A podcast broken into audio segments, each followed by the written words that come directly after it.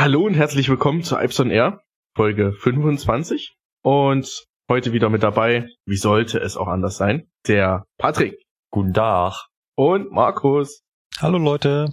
Ja, die heutigen Themen, die Todesfahrt einer S-Bahn, dann die Herbstauswirkungen, die uns so bei der Bahn im Allgemeinen betreffen und ein allseits sehr beliebtes Thema, die Zeitumstellung.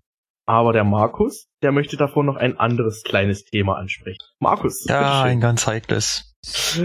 Und zwar geht's um das, ich glaube, da kommt momentan niemand dran vorbei. Habt ihr in den letzten Tagen mal eine Tagesschau oder eine Heute-Sendung gesehen, wo nicht das Wort Flüchtling drin vorkam? Ja, da wo das Thema Refu also hier auf Englisch, wo es dran kam, ne? Refugees. Also, ja, ja, genau. Ich habe also ich habe eine ich, ich habe eine Tagesschau gesehen, wo dann das Wort Flüchtlinge durchaus vorkam, aber da kamen auch nur Beine vor. Die standen nur Beine. Mitten, ja, die standen mitten bei den Tagesthemen in der Mitte zwischen den beiden Moderatoren. Die Tagesschau zeigt, es will ja jetzt mehr Bein zeigen, die neue Beinfreiheit. ja. Naja. Wieso will die mehr Bein zeigen? Vielleicht gefällt das den Flüchtlingen, ich weiß es nicht. Also die, die, die, die stehen doch da, die haben doch da diesen hässlichen Tisch bei der Tagesschau. Genau, und der wird jetzt weniger. Also sie, sie wollen Sie, sie wollen, wollen mehr neben dem Tisch stehen. Sie, sie wollen, genau, also, also manche stehen neben der Spur, die Tagesschau steht neben dem Tisch. Ich finde es gut. Wusstet ihr übrigens, dass die Tagesschau, in der sich neulich erst ein neues Studio hat bauen lassen für x Millionen Euro? Ja, ja, ja. Es ist auch ein, dessen Highlight diese Rückwand da ist. Ja. Wo jede ja. andere Nachrichtensendung einfach so ein Bluescreen hat, der ja grün ist, aber halt so ein Bluescreen und da die Bilder drauf macht. Nein, die Tagesschau hat eine zehn Meter lange Wand mit Rückwandprojektoren, wo das Bild in echt hinprojiziert wird und dann wieder abgefilmt wird. Genau, und das wäre jetzt noch nicht mal das Spannende. Das Spannendste daran ist, das Ding ist auch noch rund. Ja, stimmt. Rund ne? ist es auch noch. Und, und das ist sau kompliziert, dass du das auch richtig scharf in allen Darstellungen Es ist aber nicht scharf. Es kann gar nicht scharf sein. Es ist auch, wenn du genau hinguckst, ist ähm, du siehst extrem den so, Unterschied. Es ist nie so scharf wie zum Beispiel das Heute-Journal, was in ja. einem komplett in grünen Studio gemacht wird. Das siehst genau. du sofort. Also als ich das erste Mal gesehen habe, fand ich das richtig unangenehm, dass die Schrift, die sie hinten an diese Rückwand projizieren, unscharf ist und das Logo von der Tagesschau, was vorne drin ist, knacke scharf ist. Ich meine, dafür haben wir doch HD in allem drum und dran und dann sehe ich da abgefilmte Leinwände. Grausam. Ja, du achtest ja zukünftig nur noch auf die Beine, Markus. ja, mehr auf genau, ich achte nur noch auf die Beine. Nein, ich wollte äh, zwei, drei Worte zu der Flüchtlingsproblematik verlieren. Nicht unbedingt jetzt auf die Bahn bezogen, weil klar, die betrifft uns auch, aber so ganz allgemein wollte ich einfach ein, zwei Worte dazu erzählen. Ja, wie fängt man da an? Äh, ich find's grausam. Ich find's so richtig, richtig grausam. Mir wird Angst und Bange. Und zwar nicht, dass da Flüchtlinge kommen, sondern bei dem, was da im Internet abgeht, wie da drüber gehetzt und gehatet wird. Da kommt mir stellenweise die Galle hoch. So was kannst du gar nicht durchlesen. Da, da kriegst du Gänsehaut. Mit solchen Sprüchen schade, dass die Öfen in den Konzentrationslagern abgebaut wurden ich ja, konnte mir nicht vorstellen, dass es in Deutschland noch solche Meinungen und solche Menschen gibt, die da plötzlich wieder zutage gefördert werden. Also man kann ja Ängste haben, das sehe ich auch ein. Wenn man die Massen sieht, die da kommen, Tag für Tag, Tausende, dass man dann sich fragt, was soll aus denen werden, wo sollen die alle hin, ist alles in Ordnung. Aber dass dann aus dieser Angst Rassismus wird, das muss nicht sein.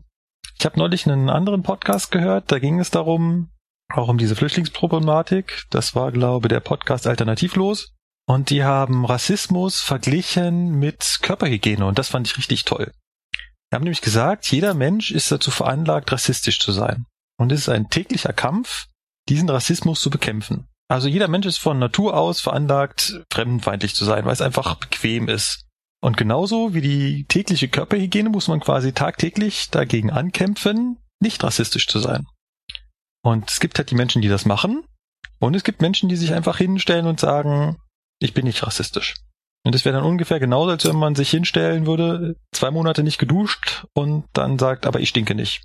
Das fand ich echt toll, die Analogie. Also, ich weiß nicht, wie ihr darüber denkt, aber ich krieg da keine Angstzustände bei den Flüchtlingsstrom und ich finde auch gut, dass sie kommen und die brauchen Hilfe und alle, die Hilfe brauchen, sollen auch herkommen. Ja, wenn man es jetzt ganz plakativ formuliert, sage ich, na ja, irgendwer muss meine Rente irgendwann bezahlen. Ja, aber okay. Äh? Das, ist, das ist es ist gemein. Ich, ich habe letzte Woche einen sehr interessanten Artikel gelesen, da ging es um diese Geschichte, was ja viele immer anführen, der Bildungsstandard dieser Flüchtlinge ist ja so niedrig und äh, die Leute, die, die können ja nix. Äh, das, das stimmt nicht. Der Bildungsstandard in Syrien war bis vor Ausbruch des Bürgerkriegs extrem hoch. Ja zu vergleichen mit dem Bildungsstandard, den wir auch hier in Deutschland haben. Aber mir ist eigentlich und scheißegal, ob die strunzdumm sind oder ob die hochgebildet mit Abitur kommen. Weil ja, die Leute auch, fliehen vor Krieg und Tod und Hass und da über, überlege ich mir nicht, ob die jetzt äh, besonders hohe Kenntnisse von Mathematik, Physik, Mechanik und sonst was haben. Nein, es ist ja auch, es ist auch, es ist auch wirklich, es ist egal. Diese Leute kommen aus dem Kriegsgebiet. Die sind froh, wenn sie nicht jeden Tag Angst haben müssen, dass ihr Haus, äh, ob ihr Haus am Abend noch dasteht. Ja. Ähm, was ich meine damit ist, viel, viele Diskussionen in, in, Deutschland über das Thema Flüchtlinge werden über solche Geschichten geführt. Da geht es darum, ja, und der Bildungsstandard und die bringen ja Krankheiten und dies und das und jenes. Verstehst du? Ähm, da werden solche, solche Alibi-Diskussionen ja, geführt. Das ne? ist genau der Punkt. Da werden Alibi-Diskussionen geführt, um genau diese fremden Hass-Diskussionen nicht führen zu müssen, werden Alibi-Diskussionen geführt. Und, und ich persönlich bin der Meinung, also erstens mal jedem kannst du was beibringen. Also auf das Thema Bildungsniveau, das ist äh, ja gut und schön. Aber du kannst jedem was beibringen. Und zweitens, naja, ähm, unsere Asylpolitik ist halt auch leider darauf konstruiert, diese Menschen im Grunde genommen über zwei, drei Jahre auszubremsen, äh, teilweise. Und dann braucht man sich nicht wundern, wenn man dann nach zwei Jahren, wenn dann der Asylantrag bewilligt ist vielleicht, oder nach einem Jahr oder eineinhalb Jahren, und da hat sich dann sowas wie eine Clique gebildet bei diesen Leuten, dass ich dann im Grunde genommen sowas habe wie eine, wie eine eigene Parallelgesellschaft. Also, also das liegt nicht daran, dass die Leute in eine Parallelgesellschaft wollen, meiner Meinung nach, weil das wird ja immer so dargestellt. Die gehen in eine Parallelgesellschaft, die, die wollen sich nicht integrieren. Das stimmt nicht, das glaube ich nicht, sondern es ist einfach, diese Leute kommen hier an und dann heißt es, ja, du darfst jetzt erstmal ein Dreivierteljahr im Grunde nicht arbeiten oder ein Jahr, weil solange das Asylverfahren nicht durch ist, darfst du ja nicht arbeiten. Ja. Du darfst auch eigentlich keine Activities machen, du darfst äh, deinen Bezirk, den du da hast, nicht verlassen. Das muss grausam das, sein, wenn du da in diesen Lagern ja. hockst und nichts machen ja. darfst. Du hast keine Beschäftigung, du, da gibt's auch keine Fernseher, da gibt's kein Internet, da gibt's vielleicht gesponserte Fahrräder oder Spielzeug, aber das ich meine. Und und da brauche ich mich doch nicht wundern, wenn wie heute in so einem Lager Norddeutschland war das, im Flüchtlingslager, wo dann sich wieder Kurden und Araber geprügelt haben, ja. so 30, 40 Stück. Ja. Äh, da brauche ich mich doch nicht drüber wundern, warum machen die das denn? Wenn du in so ein, so ein Lager jetzt eingesperrt wärst, im Grunde, ja. also mehr oder weniger, es ist, du bist zwar frei, aber naja, ich habe es ja gerade erklärt. Du bist ja im Grunde nicht frei, weil du darfst deinen Bezirk nicht verlassen, du darfst ja im Grunde nichts machen. Ne? Du darfst ja nicht mal Geld verdienen, nicht arbeiten, gar nichts. Ne? Äh, da brauche ich mich nicht wundern, dass die Leute sich anfangen, gegenseitig an die Gurgel zu kriegen, weil da würdest du auch aggressiv werden. Langeweile ist tödlich. Ist so. Ja. Also, schau dir an, was unsere Jugendlichen aus Langeweile machen. Und dann ist es bei denen nicht anders. Und arbeiten, die dürfen sich ja noch nicht mal selber in diesem einzelnen Flüchtlingslager dürfen sie nicht arbeiten. Da gab es einen Bericht über einen Arzt, ja einen ausgebildeten Arzt, der hat gesagt, ich würde gern helfen hier, weil die Leute brauchen es. Der darf nicht. Nein. Ich kenne, ich kenne ausgebildet, ich habe einen Kollegen gehabt, der war ausgebildeter Tierarzt aus dem Irak. Der darf hier nicht arbeiten, der darf es nicht. Es wird nicht anerkannt und fertig. Weil du müsstest eine Uni in Deutschland finden, die eine Partnerschaft mit dem Irak im Grunde, mit der irakischen Uni hat, was du nicht finden wirst, die dann das entsprechend anerkennt. Macht keine, Ende. Ja. Toll. Das sind alles so Probleme. Ich finde, man, da habe ich am Anfang auch schon gesagt, ein, man kann einige Ängste nachvollziehen. Also gerade in Bevölkerungsschichten, die halt schon jetzt im sozialen Netz hängen oder die mit ihrem Gehalt gerade so hinkommen, gerade ungelernte Arbeitskräfte, die wird das schon betreffen. Und da kann ich auch in gewisser Weise auch so Angst verstehen. Also ein ungelernter Arbeiter, der halt, was weiß ich, Post ausfährt, Boote, dass der Angst davor hat, dass die Zuwanderer, die jetzt kommen, irgendwann ihm den Job wegnehmen, kann ich nachvollziehen. Aber das ist dann nicht die Schuld der Asylbewerber, später dann der Asylanten, also sprich die, die Asyl bekommen haben, sondern das ist halt ein Problem unserer Gesellschaft und das passt, das fällt jetzt jetzt gerade uns auf die Füße, wo die Gesellschaft was aushalten muss. Naja, jetzt komme ich aber, kann ich dir aber auch noch ein ganz witziges Beispiel zu dem Thema sagen. Und zwar guck dir mal zum Beispiel Feuerwehr, äh, Feuerwehren, Entschuldigung, Müllabfuhren an. Jetzt hast du natürlich auch einige bei uns, die dann arbeitslos sind und so und sagen, sie können ja keinen Job machen. Ne? Und ja, sowas wollen sie dann auch nicht machen. Also putzen oder Müllabfuhr. Ja. Nee, das können ja, können ja die Ausländer machen. Ne? Da gibt's ja genug, die sowas sagen. Wo ich dann sage, ja, äh, ne? Aber Ausländer raus, ne? Aber die, die, was meinst du, was passieren würde? Ja, da würden hier drei Viertel der Putzfirmen in Deutschland, die könnten dicht machen, ja, weil die können ja angeblich nur putzen oder die können ja nur Müll abführen. Das will ich damit überhaupt nicht sagen. Die können, können alles. Ja, aber das, das ist halt das, wo sie als erstes landen, weil, wie gesagt, da muss man halt nicht besonders viel können zum Putzen. Putzen geht überall gleich. Ja, aber jetzt frag mal irgendwelche Deutschen, die machen das doch nicht. Da machen viele nicht. Ja. Es gibt genug, die das auch machen. Das, aber das ist ja noch ein ganz anderes Thema. Aber auf jeden Fall, die Leute haben dann natürlich Angst. Also wenn nehmen wir mal ein konkretes Beispiel. Äh, mein Vater zum Beispiel, der jetzt nur noch, der ist gelernter Tischler gewesen, hat jahrelang gearbeitet und ist halt irgendwann alt geworden und Firma ist pleite gegangen, er musste einen neuen Job finden und einen alten Menschen, den will ja keiner mehr haben. Also ist er nur noch Bote, fährt täglich mit dem VW Bulli rum und äh, verteilt Pakete. Ja, natürlich ja. hat, wenn, wenn, äh, kriegt der Angst, wenn jetzt die Leute kommen und sagen, na toll, jetzt verliert er den Job, wo er sich noch ein paar Mark verdient hat, auch gegen den Ausländer, der das noch billiger macht. Und da musst du nicht sprechen können, da musst du nur eine Fahrerlaubnis haben und das war's.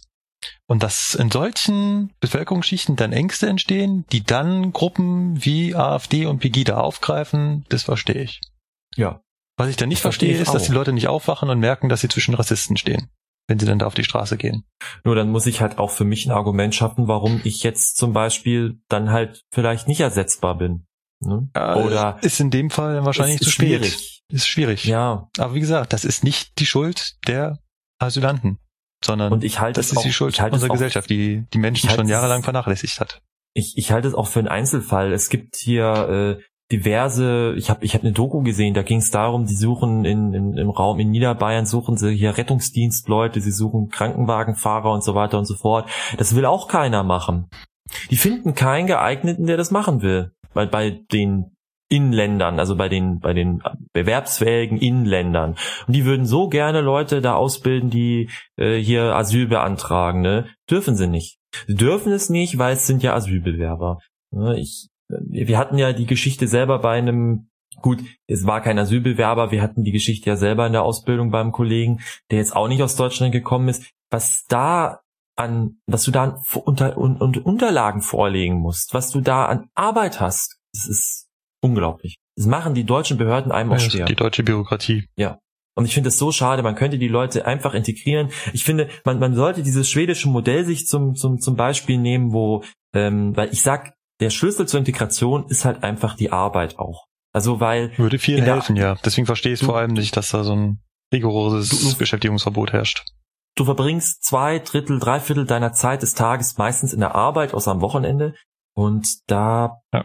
lernst du ganz viel. Du lernst die Sprache, du lernst die Leute, du lernst die Kultur. Und wenn ich die Leute natürlich dann sage, nee, ihr dürft nicht arbeiten ihr dürft das alles nicht, naja, dass die dann anfangen, sich mit sich selber zu beschäftigen und im Grunde genommen so eine, so eine eigene Gruppe werden, das ist klar.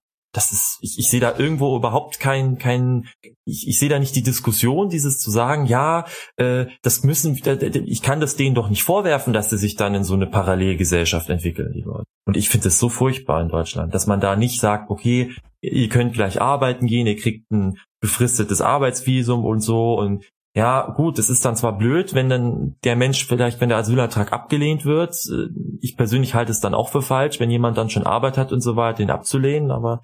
Ja, wie gesagt, es müssen ja, ja die äh, Asylverfahren unbedingt beschleunigt werden. Ich gut. bin auf jeden Fall für dieses schwedische System, dass man da mehr in diese Richtung geht. Wenn du Arbeit hast, kannst du da bleiben, wenn du keine Arbeit hast, musst du halt gehen. Ja. Vielleicht nicht ganz so krass, aber so ähnlich. Gut. Ein kurzer Ausflug in das Thema Flüchtlinge. Ich musste es loswerden. Ich verstehe es. Ich, ich, äh, ich krieg's auf jeden Tag. Du, du ahnst gar nicht, welche, welche verschiedenen Meinungen auch man bei uns hört. Es ist, ja. Äh, Jetzt können wir jetzt den Bogen noch mal zur Bahn ziehen. Was man so bei den Kollegen hört, da muss ich echt fragen, ob die alle noch sich das da konzentriert. Aber wenn man hier so in die Pausenräume raus äh, reinhört, dann möchte man am liebsten nur noch rausrennen. Also was ich teilweise bei das Thema Flüchtlinge höre, das ist, das ist traurig. Ja. Es ist wirklich traurig. Und viele bei habe ich das Gefühl, die haben überhaupt kein differenziertes Bild zu diesem Thema. Weil natürlich gibt es auch Leute, die hierher kommen, die diese Fl Wirtschaftsflüchtlinge, wobei ich da auch immer so ein bisschen sagen muss, naja gut, äh, die haben in ihrem Land ja auch nix. Und die haben auch keine Chance, was aufzubauen. Also, was sollen sie dann da? Ja. Naja. Aber das würde jetzt aber zu weit führen. Ich würde sagen, ja. beschäftigen wir uns wieder mit der Eisenbahn. Genau. Beschäftigen wir uns mit der Todesfahrt einer S-Bahn, hatten wir angekündigt. Im äh, es ist in der Nähe von, es ist im, im Südwesten Deutschlands, in Baden-Württemberg ist es passiert, und zwar bei Heidelberg. Da ist eine S-Bahn durch mehrere Halte durchgefahren. Das war Anfang September. Anfang September war's, ja. Wir hatten doch vorhin das genaue Datum. Wir am, am 12. September war es genau. Am 12. Am 12. September. Ja.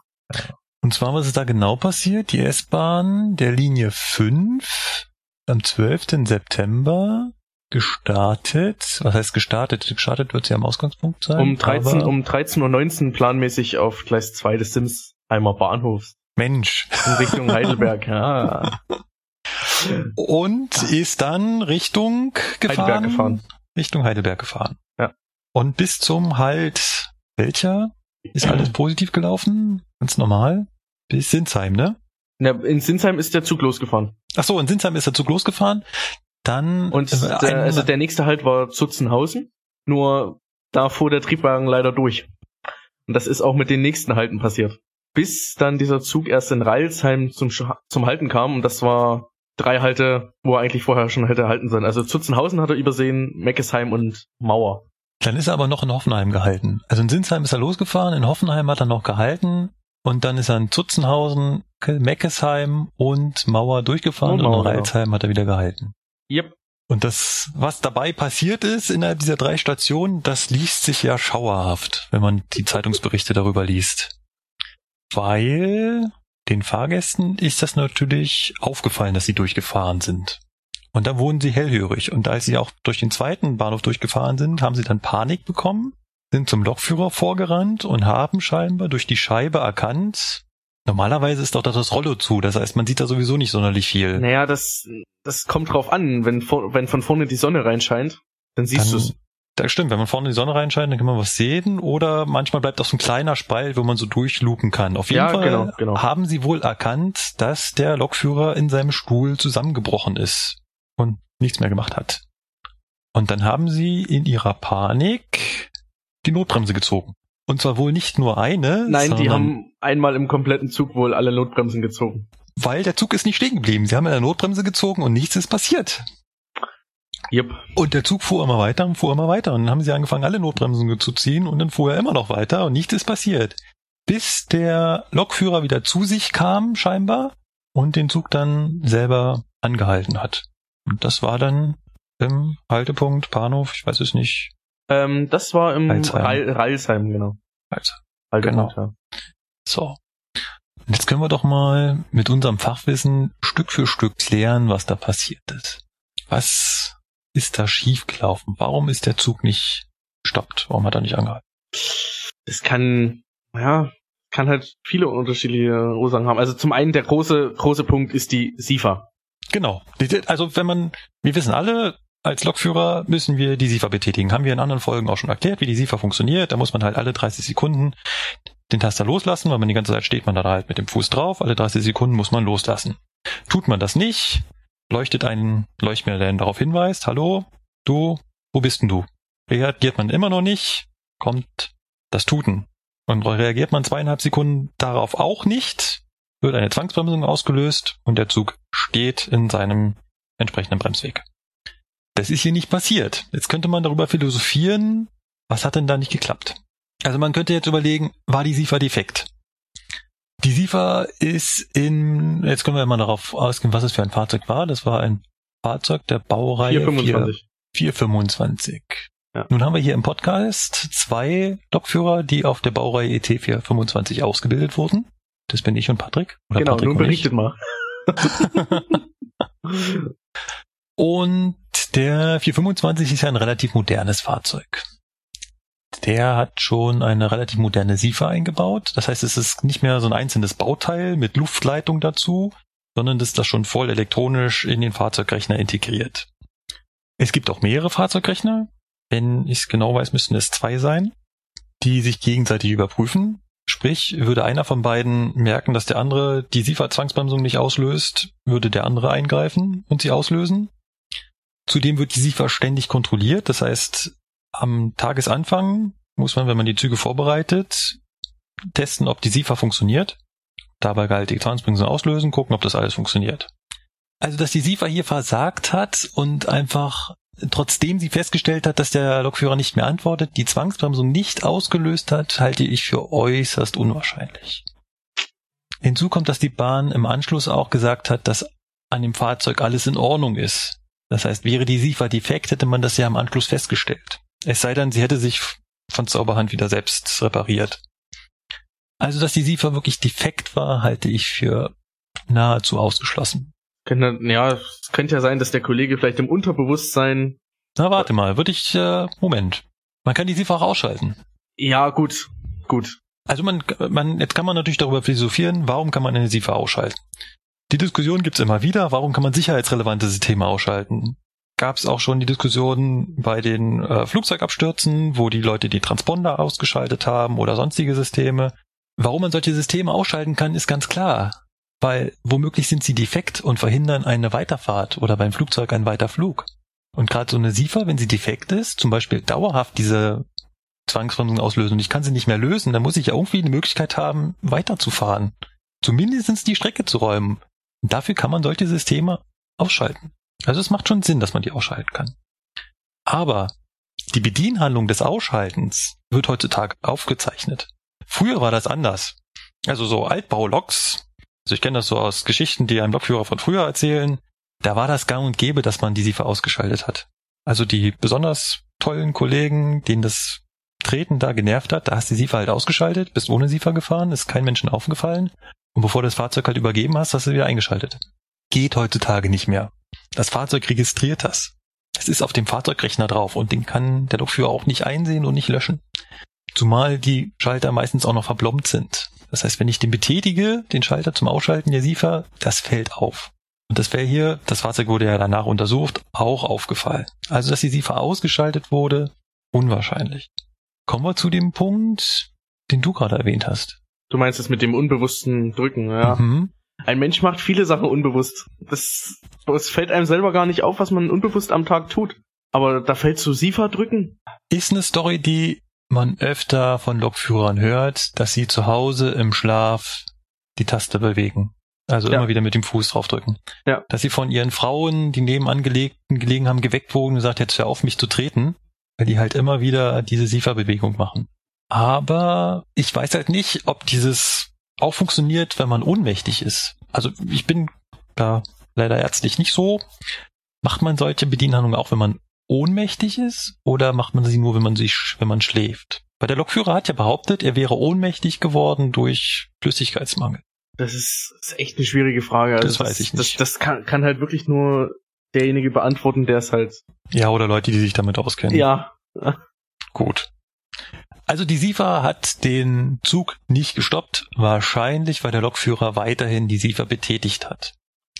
Kommen wir zu dem nächsten. Was hätte den Zug zum Stehen bringen sollen? Die Notbremse. Warum hat die denn nicht funktioniert? Ja, unsere der für 25, da wirst du mir ja auch zustimmen, ist ja mit einer sogenannten Notbremsüberbrückung ausgestattet. Ja. ja. Und zwar mit einer besonderen Form der Notbremsüberbrückung. Oh, jetzt. Ja, so besonders halt nicht, aber halt eben ein bisschen anders. Okay. Inwiefern denn anders zu den Systemen, die man sonst so kennt? Fangen wir nochmal ganz von vorne an. Was macht denn eine klassische Notbremse? Eine klassische Notbremse, wenn diese gezogen wird vom Fahrgast, entleert diese unsere Hauptluftleitung und unsere Bremse legen an. Um es ganz einfach zu erklären. Genau, so war das früher. Der Griff war mit dem Drahtzug an einem kleinen Ventil verbunden. Wenn man an dem Griff gezogen hat, hat er das Ventil aufgezogen und hat direkt die Luft rausgelassen und der Zug stand. Hatte der Lokführer hatte dann keine Chance mehr, das irgendwie zu verhindern. Der Zug stand. Das war auch eine Mechanik, die war relativ empfindlich, weil so viel Gewicht solltest du natürlich nicht dran hängen müssen, um das Ding zu betätigen. Das heißt, es ist ab und zu auch mal von sich aus aufgesprungen. Soll also auch mit unseren N-Wagen, mit denen wir hier noch ganz lange ins Allgäu gefahren sind, öfter mal passiert sein, dass es sogenannte Ackermann-Ventil, so hieß das, aufgesprungen ist von alleine und dann musste halt durch den Zug laufen und finden, wo das aufgesprungen ist, wieder zumachen, Luft wieder füllen, Bremsprobe machen und äh, dann weiterfahren. Hat aber halt, wie gesagt, den großen Nachteil, der Lokführer konnte nichts dagegen tun. Und nun gibt es ja gewisse Situationen, wo der Lokführer in dem Moment vielleicht nicht anhalten will. Zum Beispiel, wenn die Notbremse so gezogen wird, dass ich mitten auf einer Brücke stehe. Was bringt's mir denn, wenn der Fahrgast die Notbremse zieht in der Panik, weil der Zug brennt und der zieht die genau in dem Moment, wo ich auf so einen riesigen äh, Stahlkonstrukt von Brücke, die über ein Tal geht, stehe. Er soll die Feuerwehr dann von unten hochspritzen oder was? Deswegen hat man die Notbremse so umgebaut, dass man eine Notbremsüberbrückung betätigen kann. Dafür musste man natürlich das trennen, dass der Fahrgast nicht direkt die Luftleitung öffnet, sondern es musste auf über elektronischen Gewege geschehen. So ist es bisher auch. Und ich musste dem Lokführer die Möglichkeit geben, eine Bedienhandlung vorzunehmen und zu sagen, äh, Notbremse ist gerade ganz schlecht. Klassisches Beispiel ist Tunnel. Es gibt da so ganz katastrophale Beispiele, wo ein Zug im Tunnel stand mit einem Feuer und es sind ganz, ganz, ganz viele Menschen umgekommen, weil in so einem Tunnel ein brennender Zug ist ganz, ganz ungünstig. Jupp. Die Leute wissen nicht wohin, das raucht sehr, sehr schnell zu. Grausam. Deswegen Notbremsüberbrückung. Da gibt's auch NBÜ-Abschnitte. Das heißt, die sind extra gekennzeichnet für uns als Lokführer. Das sind an diesen Hektometertafeln, sind oben und unten so ein orangener Strich dran. Da wissen wir, wenn hier in diesem Bereich die Notbremse gezogen wird, würde mein Zug voraussichtlich in einem Abschnitt stehen bleiben, wo er nicht stehen bleiben sollte. Und da würden wir dann sagen, jetzt die Notbremsüberbrückung betätigen. Dann kann wird die Notbremse also überbrückt, sie ist nicht mehr wirksam und ich kann weiterfahren. Würde dann so weit weiterfahren, bis ich einen Punkt erreicht habe, wo ich den Zug sicher evakuieren kann zum Beispiel. So. Jetzt habe ich ja gesagt, dass es beim 425 eine spezielle Form der Notbremsüberbrückung gibt. Und zwar ist es da so, dass die Notbremsüberbrückung quasi dauerhaft aktiv ist. Sprich. Meinst du jetzt komplett also das ist exakt gleich wie beim 423. Da kennst du das wahrscheinlich auch. Da gibt's so einen Wahlschalter, da kann man halt wählen zwischen aus, Automatik und ein bei der NBÜ. Genau. Und in Automatik ist es halt so, beim 423 ist es so, dass zehn Sekunden nachdem der Zug losgefahren ist, die NBÜ sich dauerhaft aktiviert. Richtig, und erst wieder deaktiviert wird, wenn du stehst und die Türen freigibst. Genau. Beim 425 ist es, glaube ich, noch so, dass da noch die alte Software drauf ist, so wie es beim 423 auch am Anfang war, dass da auch die Geschwindigkeit eine Rolle spielt. Weiß ich aber nicht genau, ist auch nicht ganz so wichtig. Punkt ist allerdings, die NBÜ ist, wenn sie sich aktiviert, dauerhaft aktiv. Sprich, wenn jetzt ein Fahrgast die Notbremse zieht, ist sie niemals wirksam. Das Einzige, was kommt, ist ein lauter Piepton im Führerstand und ein Leuchtmelder. Mhm. Das ist so zulässig. Da möchte ich ganz gern die Eisenbahnbau- und Betriebsordnung zitieren, wo nämlich drin steht, bei Stadtschnellbahnfahrzeugen ist es zulässig, dass die Betätigung eines Notbremsgriffes außerhalb von Bahnsteigbereichen nur eine Anzeige im Führerraum auslöst. Und das ist halt genau das, was wir gerade erwähnt haben. Außerhalb des Bahnsteigbereiches wird sichergestellt, dass wir diese 10 Sekunden warten und danach ist diese Notbremsüberbrückung dauerhaft aktiv. Okay. So, jetzt könnte man sich natürlich fragen, warum macht man das? Hm, ja. Und der Punkt ist, dass bei uns diese Notbremsen, und beim 425 ist es so, beim 423 auch, immer mit Sprechstellen verbunden sind. Das heißt, in dem Moment, wo du da ziehst, wird sofort eine Sprechverbindung mit dem Lokführer hergestellt. Der Lokführer fragt dich, was ist passiert? Was ist los? Sie haben die Notbremse gezogen. Und dann sagst du, ja, hier hinten ist einer umgekippt. Dann kannst du als Lokführer sagen, okay, das ist halb so wild, ich besorge einen Krankenwagen, wir bleiben am nächsten Bahnhof stehen, fertig. Macht also keinen Sinn, auf der Strecke anzuhalten. Das heißt, bei uns ist das dauerhaft aktiv, weil wir halt die Möglichkeit haben, sofort Kontakt mit dem Fahrgast aufzunehmen. Deswegen macht es auch Sinn, dass die NBÜ dauerhaft aktiv ist. Um jetzt wieder auf unseren Fall zurückzukommen, dass die Fahrgäste jetzt aber den Zug nicht anhalten konnten, wo der Lokführer ähm, bewusstlos war, da ist es doch quasi eine, eine Gefahr. Und dann würde wahrscheinlich jeder von der Eisenbahn sagen, die Notbremse ist auch nicht dafür da, den Lokführer zu überwachen. Dafür gibt's andere Systeme. Aber Notbremse ist halt ein Sicherheitssystem, ne? Das ist halt. Aber also halt nicht, nicht genau für diesen Einsatzzweck ist sie nicht gedacht. Sie ist ja. nicht dafür gedacht, dass die Fahrgäste den Zug anhalten, weil der Lokführer bewusstlos ist. Ja. Bei mir beim 440 würde das funktionieren, weil wir haben eine klassische NBÜ, sprich, die ist ähm, bei uns nicht dauerhaft, dauerhaft aktiv, wird bei mir in eine Notbremse gezogen, fängt das Fahrzeug an zu bremsen und ich kann sagen, äh, nee, mach mal nicht, drückt da auf den NBÜ-Knopf und dann löst die äh, Notbremse und ich kann quasi noch einen Punkt erreichen, wo es sinnvoll ist anzuhalten. Ich habe aber links auch sofort die Sprechverbindung nach hinten und kann fragen, Sie haben die Notbremse gezogen, was ist passiert? Und wenn die dann sagen, hier hinten brennt gerade der Zug ab, dann kann ich halt schnell entscheiden, was muss ich machen. Meine erste Handlung ist dann natürlich Hilfe rufen und den Bahnverkehr einstellen lassen und so weiter. Ja. Das zur NBÜ, das ist der Grund, warum die S-Bahn weitergefahren ist. Auch wohl die äh, Fahrgastnotbremsen gezogen würden, weil man sagt, es ist immer sinnvoller, in Absprache mit dem Fahrgast zu sehen, ob ich stehen bleiben soll oder nicht. Gut, ist in dem Fall äh, nicht möglich gewesen. genau. Um es jetzt mal. Klar könnte man jetzt sagen, jetzt könnte man das System ja technisch erweitern, dass man sagt, ja, man sorgt aber dafür, dass wenn der Lokführer gar nicht reagiert oder wenn mehrere Notbremsen gezogen würden werden, dass man dann den Zug anhält. Haben wir aber nicht. Weil man sagt, das ist nicht dafür da. Dafür gibt es andere Systeme. Dafür gibt es unter anderem die SIFA und aber auch, und jetzt kommt der nächste Punkt, wir haben auch noch eine PZB. Warum hat die denn den Zug nicht angehalten?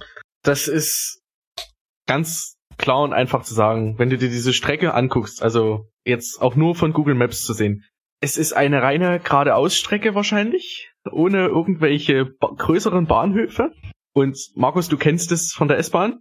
Wann war mal ein Signal auf Halt? Ja. Wenn der Endbahnhof erreicht wurde, richtig. und deswegen hat auch die PZB diesen Zug wahrscheinlich nicht hingestellt, weil alle Signale auf Fahrt gestanden haben. Genau, da muss man halt dazu sagen, die PZB ist halt ein System, was nicht die Einsatzfähigkeit des Lokführers überwacht, sondern überwacht, ob der Lokführer auf die Signale entsprechend reagiert. Und dabei wird dann natürlich nicht abgefragt, hast du jetzt das fahrzeigende Signal gesehen, sondern wird immer nur gefragt, hast du jetzt äh, das Signal, was in Warnstellung ist, gesehen. Langsamfahrt erwarten, halt erwarten zum Beispiel. Oder Langsamfahrstelle. Haben wir auf der Strecke halt nicht bis dahin. War nicht. Dann ist auf Fahrt. Ja. Deswegen hat die PZB da nicht angesprochen.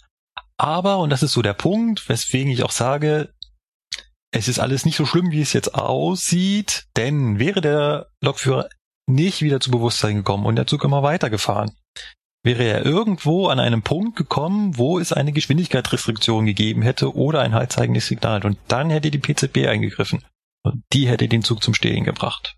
So oder so. Und nun ist es so, dass vor jeder Geschwindigkeitsbegrenzung die potenziell gefährlich ist, zum Beispiel besondere langsame Kurven und so weiter, immer eine PZB-Absicherung ist.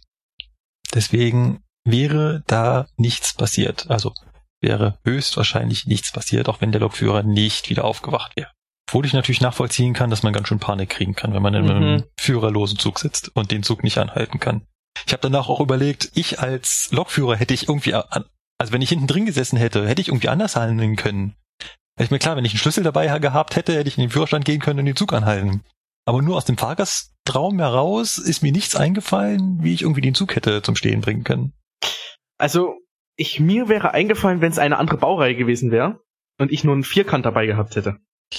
Ja, da muss ich aber persönlich sagen, wenn ich den Vierkant dabei habe, habe ich auch den Rest meiner Schlüssel dabei. Dann kann ich auch in den Führerstand gehen. Ganz ehrlich, den habe ich sowieso immer dabei. Gut, in dem Fall wäre es gut für dich gewesen. Hättest nämlich alle Leute da von ihrem Schreck befreien können. und den Zug ganz sicher da zum Stehen bringen können.